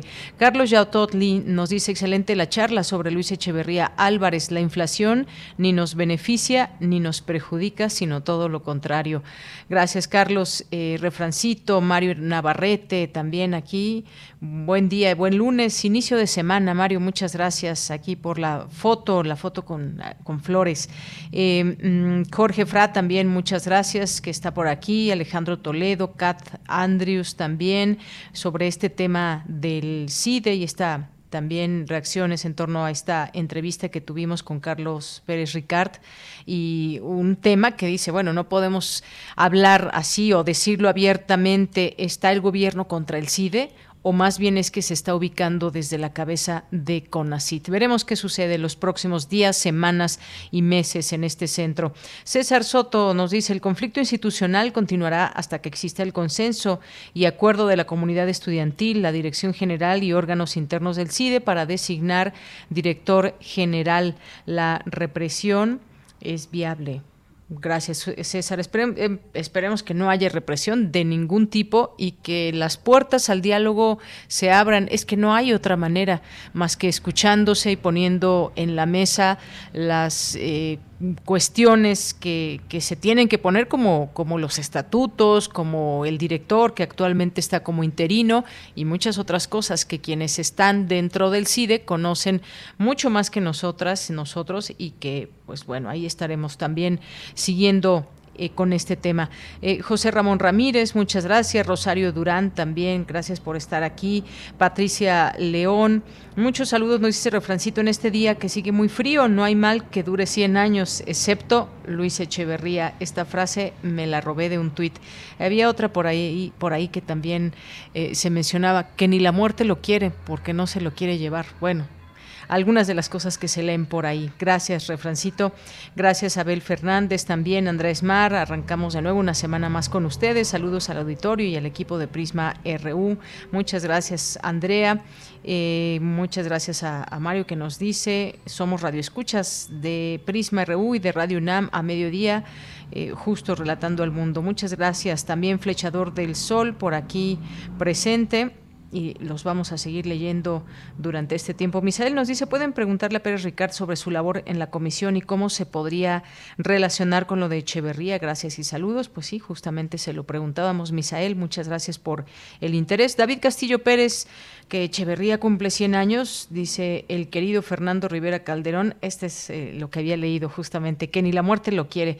Vaya forma de comenzar la semana relatando al mundo. Saludos cordiales y queridos radionautas, por supuesto, a las queridas conductoras. Muchas gracias. Rebeca Vega también, muchos saludos a Juanito, eh, Spain Assange, Otto Cázares, que en un momento estará por aquí con nosotros, hablándonos ni más ni menos que de Tomás Mojarro, el valedor. No se pierdan la sección de Otto Cázares. Eh, Diego López Hernández, muchas gracias también a Ana, a Tribuna Red, Salvador Medina, Gabo, Arturo Camacho, muchas gracias. Eh, Mariela, Marielena Vega, Federico Cuello, eh, el Zarco. Muchas gracias también a César Ávila también que nos escribe, Carmita Dudamel, Raúl Cisneros y a todos ustedes que están por aquí presentes a través de esta transmisión con sus mensajes y quienes no mandan mensajes también muchos muchos saludos. Gracias a Arturo también FF Alejandro Romero que con el hashtag nos escribe yo defiendo al CIDE, al CIDE, perdón, al CIDE. Y pues muchas gracias por que están aquí con nosotros. Vamos a continuar con, con, el programa porque todavía hay varias cosas que comentar con todos ustedes. Lo seguiremos haciendo aquí los temas que vayan surgiendo, además de este que ya nos tiene listo mi compañera Cristina Godínez, la Facultad de Derecho, tricampeona en concurso de arbitraje internacional y de inversión. Adelante, Cristina. El auditorio de Prisma RU. La Facultad de Derecho de la UNAM ganó por tercer año consecutivo dicho concurso, el certamen en el que participan las universidades más importantes de México, así como algunas de los países latinoamericanos. El equipo integrado por Diego Lozada González, Fernando Rivera Castro, Carlos Damián Romero de la Vega, Brenda Miranda Cárdenas y Sergio Alonso Patiño Reyes, estudiantes de séptimo y noveno semestre, Ganó también el premio al mejor escrito en contestación de demanda del propio certamen, convocado por la Universidad Panamericana y por el capítulo mexicano de la Cámara de Comercio Internacional. Los jóvenes explicaron que todos los años compiten de 15 a 20 equipos y el tema suele ser un arbitraje comercial internacional. El estudiante Sergio Alonso Patiño explicó que en esta ocasión el arbitraje versó sobre una compra-venta internacional de robots, un caso ficticio que les permitió adentrarse en los principios del tema. En el concurso los jóvenes representaron a la parte acusadora y a la acusada.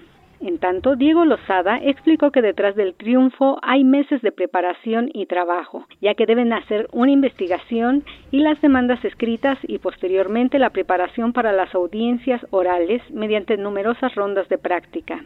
Por último, Berry Pérez abundó que el proceso de selección para conformar el conjunto inicia con la publicación de la convocatoria. Los postulantes envían los documentos requeridos y elaboran un ensayo que resuelva un caso hipotético. Después tienen una entrevista en dos etapas, de preguntas técnico-jurídicas, que tiene por objeto evaluar el conocimiento de derecho del interesado, así como de preguntas personales, compromiso y respuesta bajo presión. Cabe señalar que este año participaron aproximadamente 30 postulantes.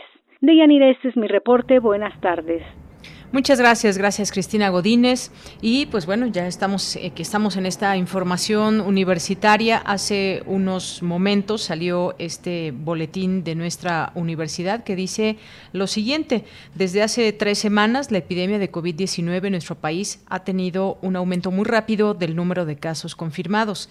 El inicio del invierno, la entrada de una variante más contagiosa, Omicron, y las fiestas y vacaciones de fin de año aceleraron los contagios. Parece claro que en esta nueva variante los cuadros son menos graves. Sin embargo, ante la situación, ante esta situación y la necesidad de mantener la seguridad sanitaria en las actividades presenciales, emitimos las siguientes recomendaciones y consideraciones. Vacunación, eh, que es la principal forma de evitar que una persona que se contagia con el virus causante enferme eh, gravemente y tenga mayor probabilidad de requerir hospitalización y morir, por lo que reiteramos la importancia de que todas las personas mayores de 15 años inicien o completen sus esquemas y reciban su dosis de refuerzo en cuanto les corresponda. Todas las vacunas que se utilizan en nuestro país son seguras, efectivas y de calidad. Si bien no existe información sobre cada una de las combinaciones, los estudios que han evaluado esquemas donde se combinan diferentes vacunas, tanto para completar esquemas iniciales como dosis de refuerzo, han encontrado que son estrategias seguras y efectivas. La principal forma de contagio del virus causante de COVID-19 es por medio de los aerosoles que produce una persona infectada con el virus o con o sin síntomas y que se forman al respirar, hablar, toser, estornudar, soplar, gritar, cantar y respirar. El uso de cubrebocas disminuye la cantidad del virus que exhala una persona infectada y limita la cantidad de virus que inhala una persona que se encuentre cerca. La recomendación general es que todas las personas utilicen un cubrebocas cubriendo bien nariz y boca y convivir con y eh, al, convivir con enfermos, al estar en lugares públicos, fuera de la casa y al estar con otras personas en lugares cerrados o incluso en espacios abiertos si la distancia es cercana. Aún usando cubrebocas no es conveniente hablar de cerca con otras personas. Existe desinformación y confusión sobre los cubrebocas, pero lo fundamental es usar el que sea cómodo y accesible para su uso correcto y continuo. Lo importante es usar un cubrebocas útil y no un cubrebocas perfecto. Aquí da algunas eh, descripciones de estos cubrebocas de mayor eficiencia, como es el N95, el KN95, el KF94, el FFP3, el FFP2, el FFP1, por ejemplo, eh, utilizarlos en situaciones donde el riesgo de aerosoles sea mayor. Este tipo de cubrebocas que se dan a conocer. Habla también del manejo de los enfermos en casa, si la persona padece alguna otra enfermedad también y pues aquí están todas estas recomendaciones que desde nuestra universidad se llevan a cabo. Bien, pues vamos ahora a la información internacional a través de Radio Francia.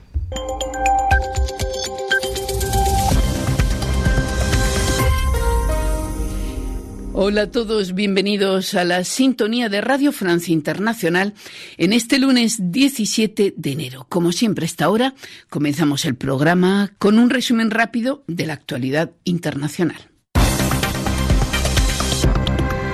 Carmele Gayubo Tres personas han muerto hoy en Abu Dhabi, en Emiratos Árabes Unidos, en un presunto ataque con drones contra instalaciones de abastecimiento de petróleo. Según la agencia Reuters, el ataque habría sido reivindicado por los hutíes, los rebeldes en lucha contra el gobierno de Yemen y sus aliados árabes. Los hutíes que poco antes habían anunciado una campaña de gran envergadura contra los Emiratos Árabes Unidos.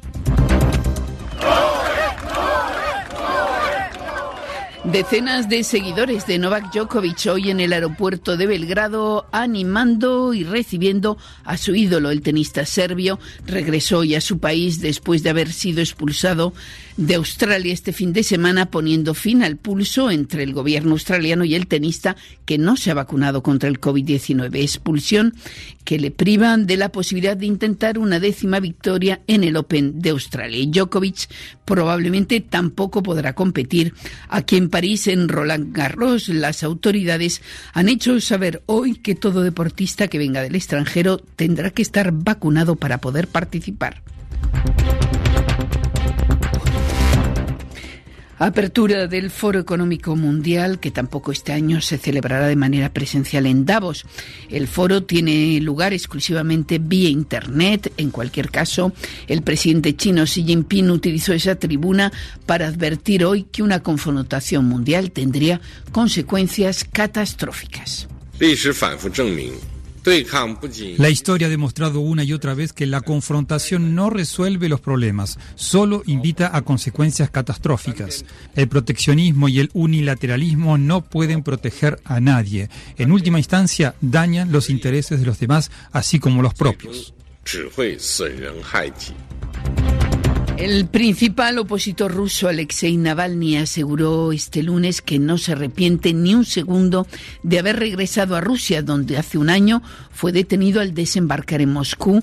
Navalny llama a sus compatriotas a no tener miedo a pesar de la ola de represión en el país. Y una fuerte tormenta afecta al este de Estados Unidos con nieve, hielo y fuertes vientos. Ha causado trastornos viales, suspensión de vuelos y cortes de energía para para casi 200.000 hogares. Porque tu opinión es importante, síguenos en nuestras redes sociales, en Facebook como Prisma RU y en Twitter como arroba PrismaRU.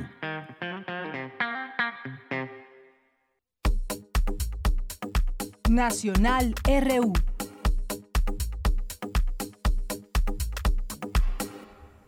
Bien, continuamos. Tenemos algunas notas nacionales. Este, este tema de Luis Echeverría, sin duda, pues acaparó hoy también eh, las noticias eh, con distintos encabezados y que, mm, pues, obviamente se recuerda, se recrimina esta parte en donde tuvo que ver con movimientos estudiantiles.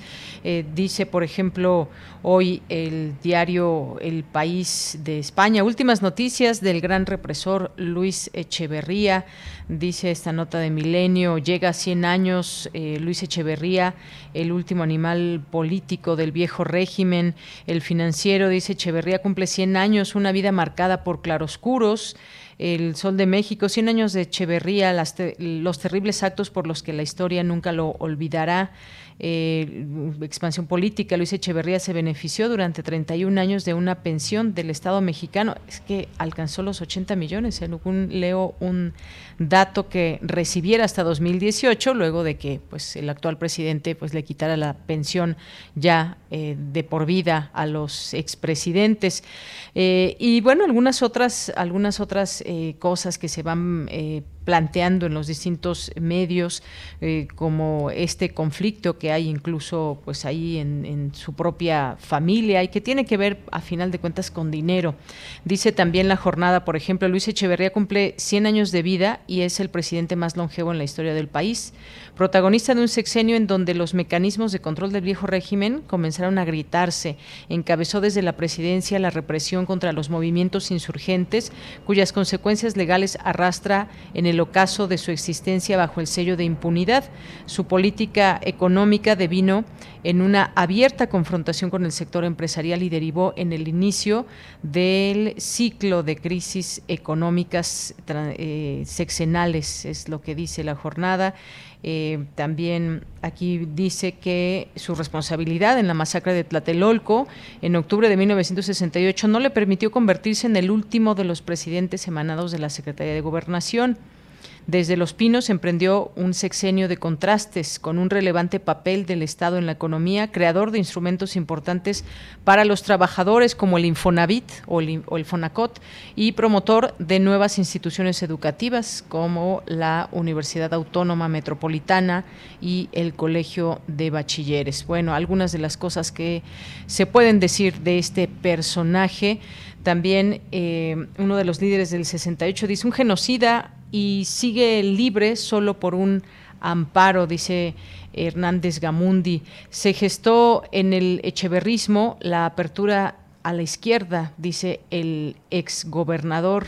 Murat, el mandatario mexicano que intentó derrumbar a Franco también. Es que hay muchos mm, temas y muchas aristas de por dónde entrarle al eh, al sexenio de Luis Echeverría Álvarez. Bien, pero también hay otras cosas además de esto y le comento, ningún obstáculo a venta de City Banamex, dijo hoy por la mañana el presidente López Obrador, que se mexicanice, es lo que mencionó el gobierno de México no va a dificultar ni pondrá obstáculos en el proceso de venta de Citibanamex y se demostrará que en el país hay confianza para los inversionistas, aseguró el presidente. En su conferencia de la mañana en la que ya apareció después de una semana de haber sido diagnosticado por segunda vez con COVID-19, expuso su deseo de que el banco propiedad del gigante estadounidense Citigroup se mexicanice. Eh, también se refirió al enorme patrimonio cultural de Citibanamex, uno de los mayores en manos privadas, pues luego está el patrimonio cultural que tenemos que cuidarlo y eh, a ello también se, se refirió el presidente López Obrador. Y también, pues en, más información, empresarios por la 4T se apuntan para comprar City Banamex. ¿Qué pasará? Bueno, ya iremos viendo estas ofertas que se dan por parte de, de quiénes y cuánto, cuánto abonarían, si es un una desde unas un solo eh, un solo dinero digamos o si son varias personas que se puedan unir para esta compra eh, Javier Garza Calderón, creador de la Asociación Empresarios por la 4T, confirmó su interés en comprar Banamex. Este empresario regiomontano, cuya familia es fundadora de la cervecería Cuauhtémoc, consideró que se trata de una gran oportunidad de rescatar sus activos históricos, culturales y financieros para que regresen a manos de empresarios mexicanos. Garza Calderón, quien hace unos días fue señalado por el presidente como posible comprador de la institución financiera, señaló que luego de que su familia fuera dueña de Banca Serfín, expropiada por el presidente eh, José López Portillo y tras su paso como consejero de Banpaís, Banca Somex y Banca Serfín cuenta con las habilidades necesarias. Bueno, un tema que seguiremos aquí conociendo, dado que pues iniciará ya este grupo Citigroup propietario de Citibanamex, eh, este proceso de venta de los negocios de banca, de consumo y empresarial.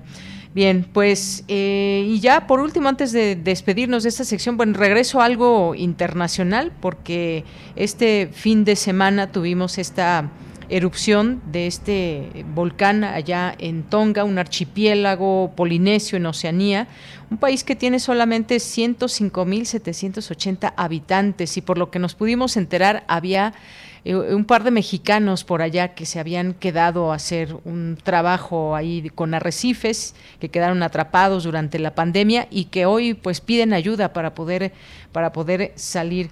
Este eh, país que consta de más de muchas islas, 45 eh, solamente están habitadas, pues bueno, vio el fin de semana esta explosión de este de este volcán y pues bueno, eh, hubo varias alertas en el, en el mundo que pues se destaparon luego de conocerse esta información. Barómetros en el mundo detectaron la explosión del volcán de Tonga. Eh, ya hay imágenes muy interesantes de cómo se vio desde el espacio esta explosión de este volcán submarino.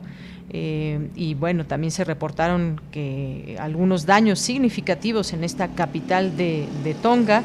Eh, un tsunami también originado por esta erupción volcánica y pues hay también toda la información al respecto y las alertas que hubo alrededor del mundo. Bien, continuamos. Relatamos al mundo. Relatamos al mundo.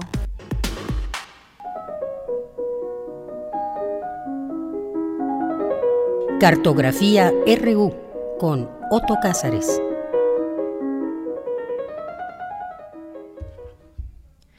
Bien, pues ya está con nosotros Otto Cázares, que ya aquí lo leíamos en Twitter, que ya nos daba a conocer su tema de hoy. ¿Cómo estás, Otto Cázares? Muy buenas tardes. Estoy contento, Deyanira. Te abrazo con un abrazo entrañable, tan entrañable como el que también envío a nuestros radioescuchas. Y en este comentario, que he titulado Homo Radiophonicus, Tomás Mojarro, valedor volador al aire, y que se acompaña por una caricatura que pueden ver en redes sociales, eh, no busco volver a decir lo que ya dijeron magníficamente aquí Cristina Godínez, que hizo un detallado informe sobre las andanzas biográficas de Tomás Mojarro, y también tú, Deyanira, que rendiste un pequeño homenaje al Homo Radiophonicus que fue el valedor, ¿verdad? Efectivamente, Otto, por supuesto. Pues aquí yo quiero reflexionar sobre la voz de Tomás Mojarro y quiero reflexionarlo en un sentido amplio porque quiero preguntarles si creen ustedes que se pueda conocer, pero realmente conocer a alguien a través de la voz. Quienes trabajan mucho tiempo en radio acaban, desde mi punto de vista, revelando su ser a los radioescuchas. Voy a pasear por aquí y por allá en el asunto de la voz y de la escucha en Tomás Mojarro. Y comenzaré recordando los maravillosos juegos y enredos que ponía en, escena Mozart en sus óperas, sobre todo en las óperas del ciclo da Ponte, Don Giovanni, Las bodas de Fígaro y Così fan tutte, en las que resulta divertidísimo que no obstante los personajes se travistan, que los personajes simulen, oculten su imagen detrás de un sofá, debajo de la cama o utilizando máscaras y disfraces, los personajes no pueden ocultar sus voces. La voz resuelve las mascaradas. Así, por ejemplo, en las bodas de Fígaro, Susana reconoce a Fígaro por la voz. Y este es uno de los aspectos más emancipadores de los personajes de las óperas de Mozart. A través de la voz, logran su autonomía los personajes encontrando su propia melodía. Bueno, pues hay que entender la práctica radiofónica como la búsqueda de la propia melodía, de la melodía interior. La radio es una epopeya de la voz, una epopeya que tiene varios episodios. Uno de los primeros capítulos de esta epopeya son los relativos a los aspectos de la sonoridad de la voz como un instrumento del conocimiento. El que habla en radio debe tener capacidad de escuchar y de escucharse. El que tiene capacidad de escucharse es como si tuviera un ojo interior, por así decirlo. Es como si tuviera oídos del alma y de la conciencia. Y así pasaba con Tomás Mojarro. Es curioso, el lunes pasado yo les hablaba acerca de los sonetos a Orfeo de Reiner María Rilke, así comencé el año. Y Orfeo, dice Rilke en uno de sus versos, es quien enseña a hacer del oído un templo. Así dice uno de los versos de estos sonetos. El que hace del oído un templo. Es decir, que en el pabellón de la oreja, entre el lóbulo, pasando por el trago, la rama del hélix, el antehélix, los pilares del antehélix y la hélice, y esto es como recordar las clases de anatomía de secundaria, ahí se construye un templo del sentido. Tomás Mojarro, valedor, volador al aire, construía los domingos un templo en el oído de sus radioescuchas. Eran inmensas las capacidades del valedor para lo que llamamos éxfrasis radiofónica, es decir, la capacidad de hacer ver imágenes a sus radioescuchas. Así como cuando describía cartones políticos, ¿no? Eh, oír con los ojos es la fina sutileza del amor, dice el verso de William Shakespeare. Pues Tomás Mojarro hacía que la fina sutileza radiofónica fuera la de ver con los oídos. Ver con los oídos. También era notoria en la voz del valedor la gran precisión en, la articulación de la palabra. Eh, eh, era una precisión que alcanzaba el pleno sentido de su mensaje. Como aquellos que practican el mantra, que buscan la más pulcra articulación vocal para generar un sentido, pues algo así ocurría con Tomás Mojarro. Hay algo que yo admiré mucho en este Homo Radiofonicus, Tomás Mojarro, que siempre, siempre, no obstante las muchísimas décadas de horas al aire, también siempre llevaba un guion en la mano. Y precisamente así lo representé en la caricatura que hice, con su guion en la mano. Tener un guion es la mínima muestra de respeto a la palabra radiofónica. Hay quienes eh, se pronuncian por el guion radiofónico como si fuera un, una larva, ¿no? La larva que se transforma a la hora de la transmisión. El guion radiofónico es la crisálida que te permite volar al aire. Eh, el guion radiofónico sirve para trabajar detalladamente hasta los aspectos más aparentemente frescos de una intervención radiofónica. Pues eso me admiraba muchísimo, entre muchas otras cosas más, de Tomás Mojarro, que siempre tenía su guion en la mano.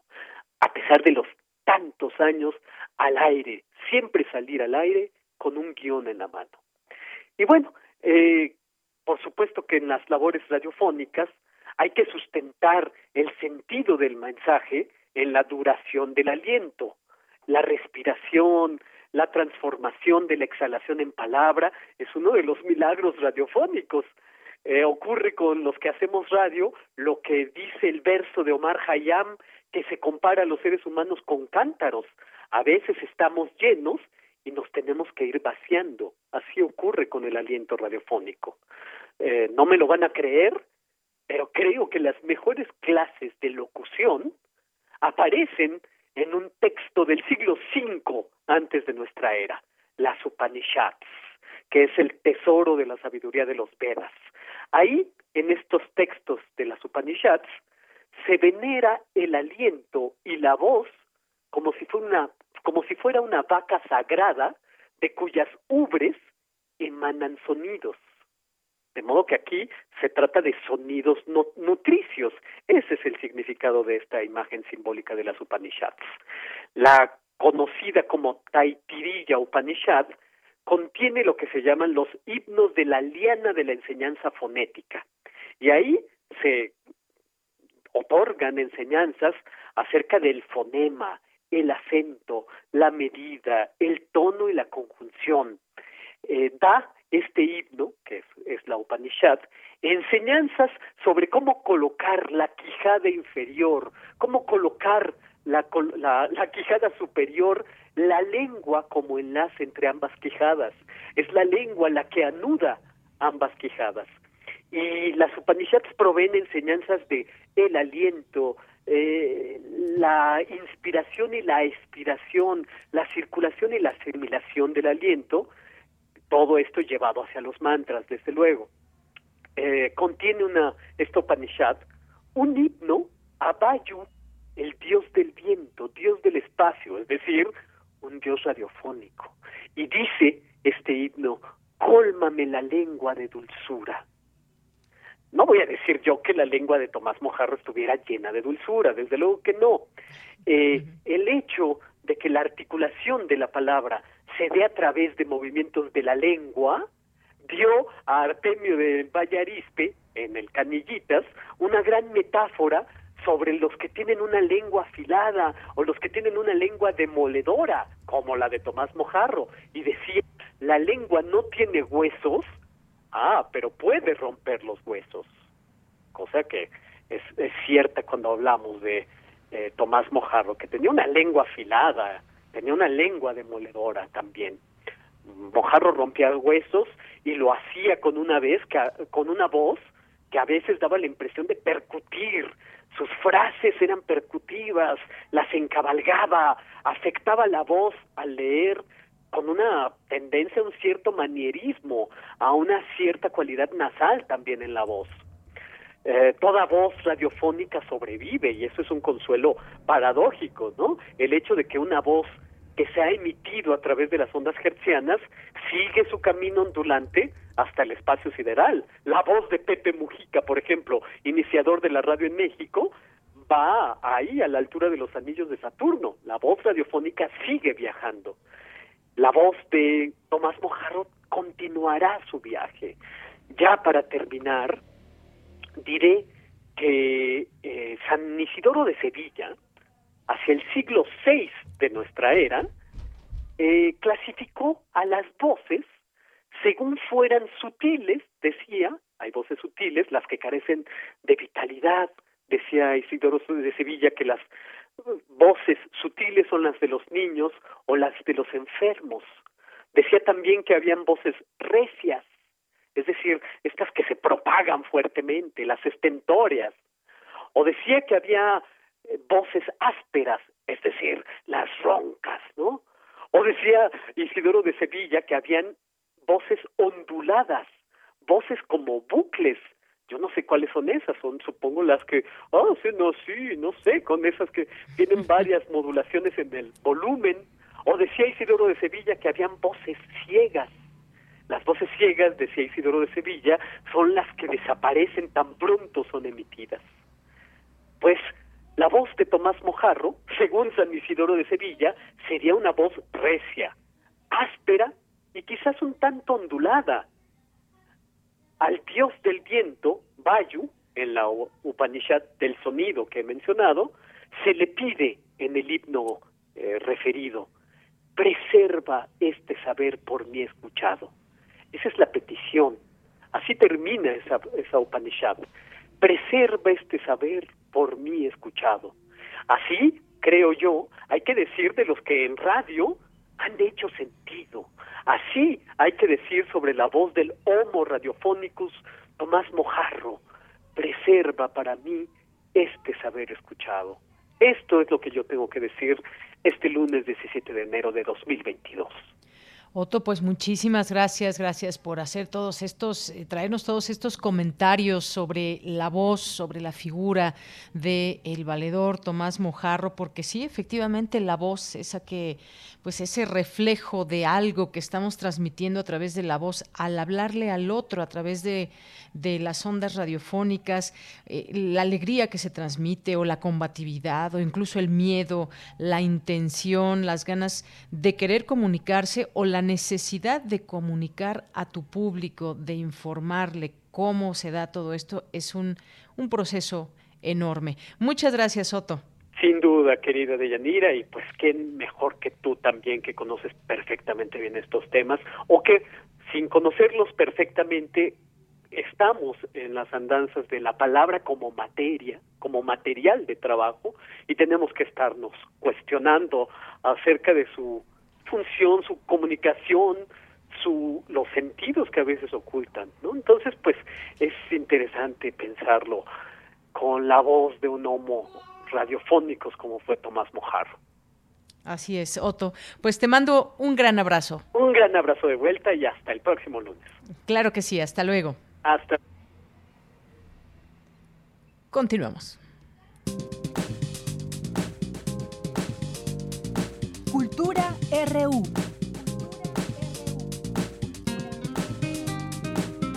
Bien, pues nos vamos ahora a Cultura con Tamara Quiros.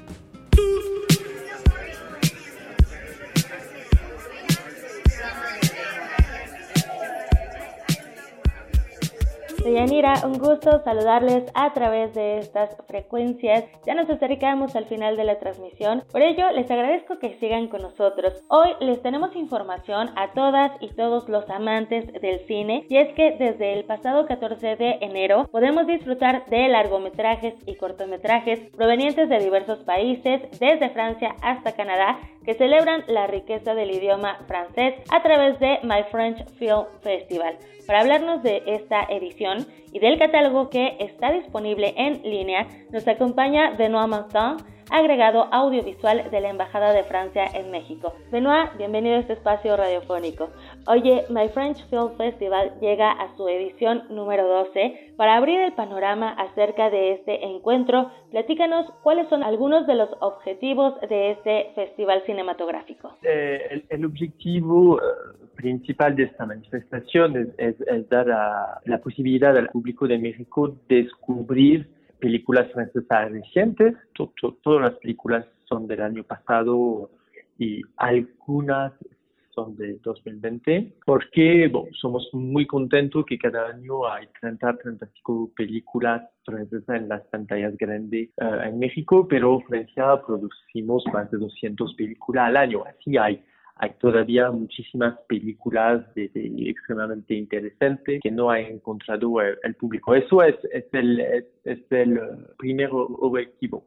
El segundo, yo diría que es ofrecer uh, a la gente que no conoce uh, el cine francés, que está alejado de, del cine francés, una, una visión bastante diversa de, de, del cine francés. Y para los uh, amantes del cine francés, para los cinefilos, que tengan una idea de, la nueva generación de, cineastas francesa, porque hay en esta edición particularmente hay muchos nuevos directores no son directores que hacen su primer película, a menudo es la segunda, ter tercera película, pero son directores que nunca han sido uh, estrenados en México.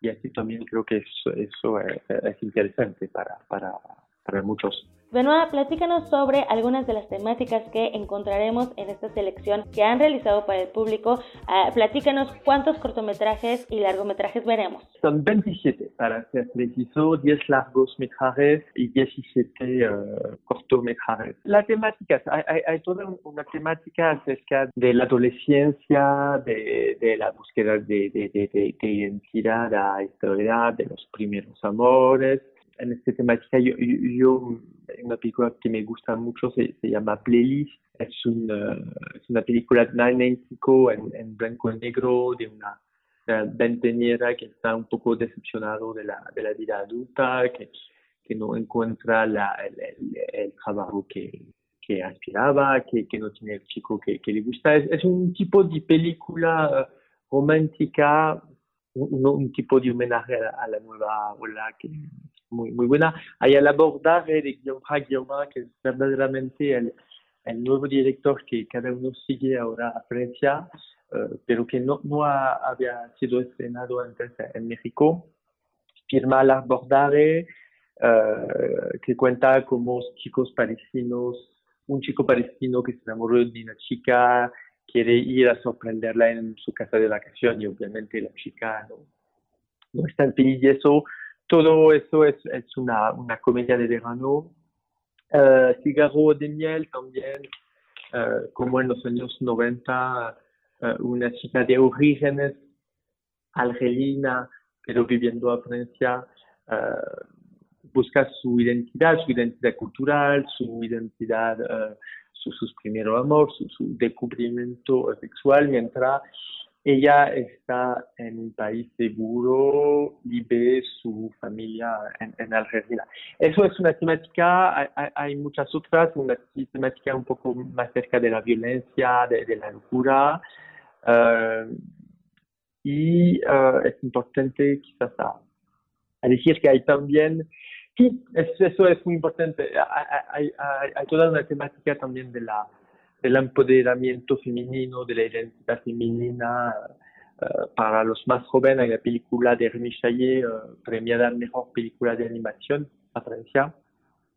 Imagina que es una película de aventura, aventura y de comedia, y cuenta la, la niñez supuesta de uh, la que ahora se conoce como Calamity Jane así como una niña en el far, oeste de, los años 19 eh, se independencia, se, se, empodera y se hace un, personaje histórico. No, sí, hay, hay, muchas propuestas muy diversas y creo que, que, cada, que cada quien, cada uno encontrará una, una película que le gusta. Claro. Oye, estas películas se estrenan en nuestro país, pero algunas de ellas ya han sido premiadas. Hay para todos los gustos y sobre todo para todas las edades. En este amplio panorama temático que ya nos adelantas, para el público infantil, ¿qué más encontraremos? Para, eh, para los niños que, que, pueden leer los títulos al Calamity que, apenas mencionaba, pero también Unifrance, que, que arma este festival desde París, uh, ha pensado a muy cortometrajes, 5 o 6 minutos, sin palabras, para permitir a,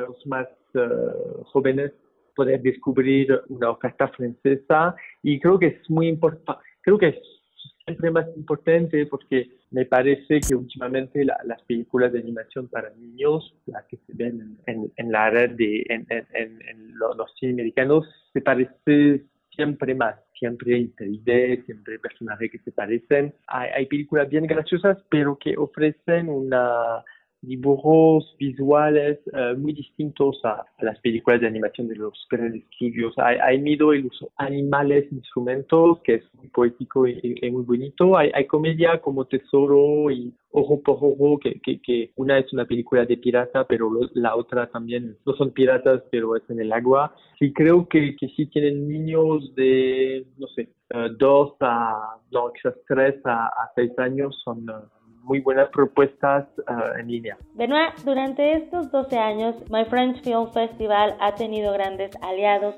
siguen tejiendo redes de colaboración. ¿A través de qué plataformas podremos disfrutar de estos filmes que nos ofrecen para este 2022? En el sitio internet propio de myfrenchfilmfestival.com todo está en línea y el público puede aún votar por su película favorita hasta el 14 de febrero. Pero las películas están también disponible en la, la, las grandes plataformas internacionales, ¿eh? YouTube, Dailymotion, Movie. Y tenemos socios en México, probablemente por esto que, el festival es tan exitoso en México, uh, como plataforma cine, como el sitio internet del Festival de Morelia, que, difunde las películas, Cinepolis Click y Filmin Latino, uh, que, son, que son aliados y amigos por mucho tiempo. Así es. Oye, Benoit, y hablando de las votaciones, platícanos un poco del jurado, de, de qué personalidades está conformado. Sí, además de este premio público hay un premio del, uh, del jurado que es formado de críticas y de personalidad del cine extranjero que tienen un enlace con la Francia. Por ejemplo, hay la americana Michelle uh, que quizás sus auditores no la conocen porque es ingeniera del sonido y, y no es la profesión la, la, mejor valorizada, pero ella ha ganado seis veces el Ariel de, de mejor sonido y el año pasado creo que, que han podido oír de ella porque ha, ha conseguido el Oscar y el Ariel de, de mejor sonido. Así ella participará al jurado internacional y uh, con uh, otros miembros para no representar todos los países, obviamente, pero para representar cada región del mundo. Así es, ganó el Oscar por The Sound sí, of Metal. Sound of Metal, disculpa, sí, sí, Así es, excelente. Benoit, pues agradezco mucho eh, este tiempo y por supuesto que tomes la llamada para platicar con el auditorio de Radio UNAM acerca de esta edición de My French Film Festival que ya está disponible desde el 14 de enero y que además estará todo un mes hasta el 14 de febrero, así que eh, muchas gracias por tomar la llamada. Gracias a ti, Tamara. Bye. Benoit Martin es agregado audiovisual de la Embajada de Francia en México. Con esto llegamos al final del programa. Pueden consultar toda la programación de My French Film Festival a través de unifrance.org y también en la plataforma del Festival Internacional de Cine de Morelia. Que tengan excelente tarde. Hasta mañana. Deyanira, regreso contigo. Bien, pues muchas gracias Tamara y llegamos al final de esta emisión. Muchas gracias a todos y a todas ustedes que nos escuchan aquí en estas frecuencias universitarias. Pues le mando saludos allá a producción conformada por Rodrigo Aguilar al frente de la producción, Denis Licea en la asistencia, Andrés Ramírez ya está por allá, le mandamos también muchos saludos y aquí y a nombre de todo el equipo aquí en los micrófonos se despide de ustedes de Yanira Morán. Vamos a escuchar esto que ya comienza a sonar, Wild Horses con los Rolling Stones, eh, porque eh, recordamos a Mick Taylor, que fue eh, pues uno de sus guitarristas entre 1969 y 1974. Con esto nos despedimos. Gracias, buenas tardes y buen provecho.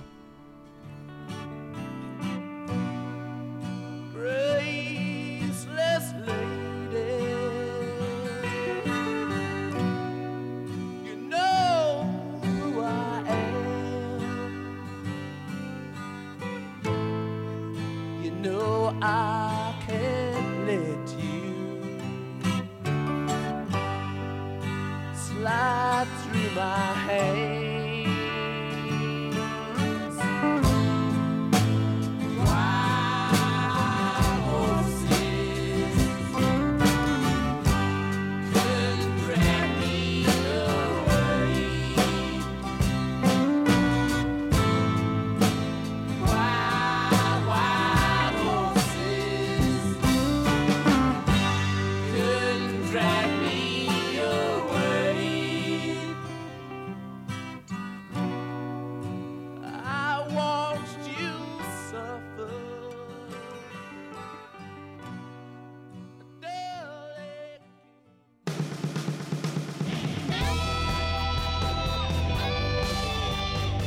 RU.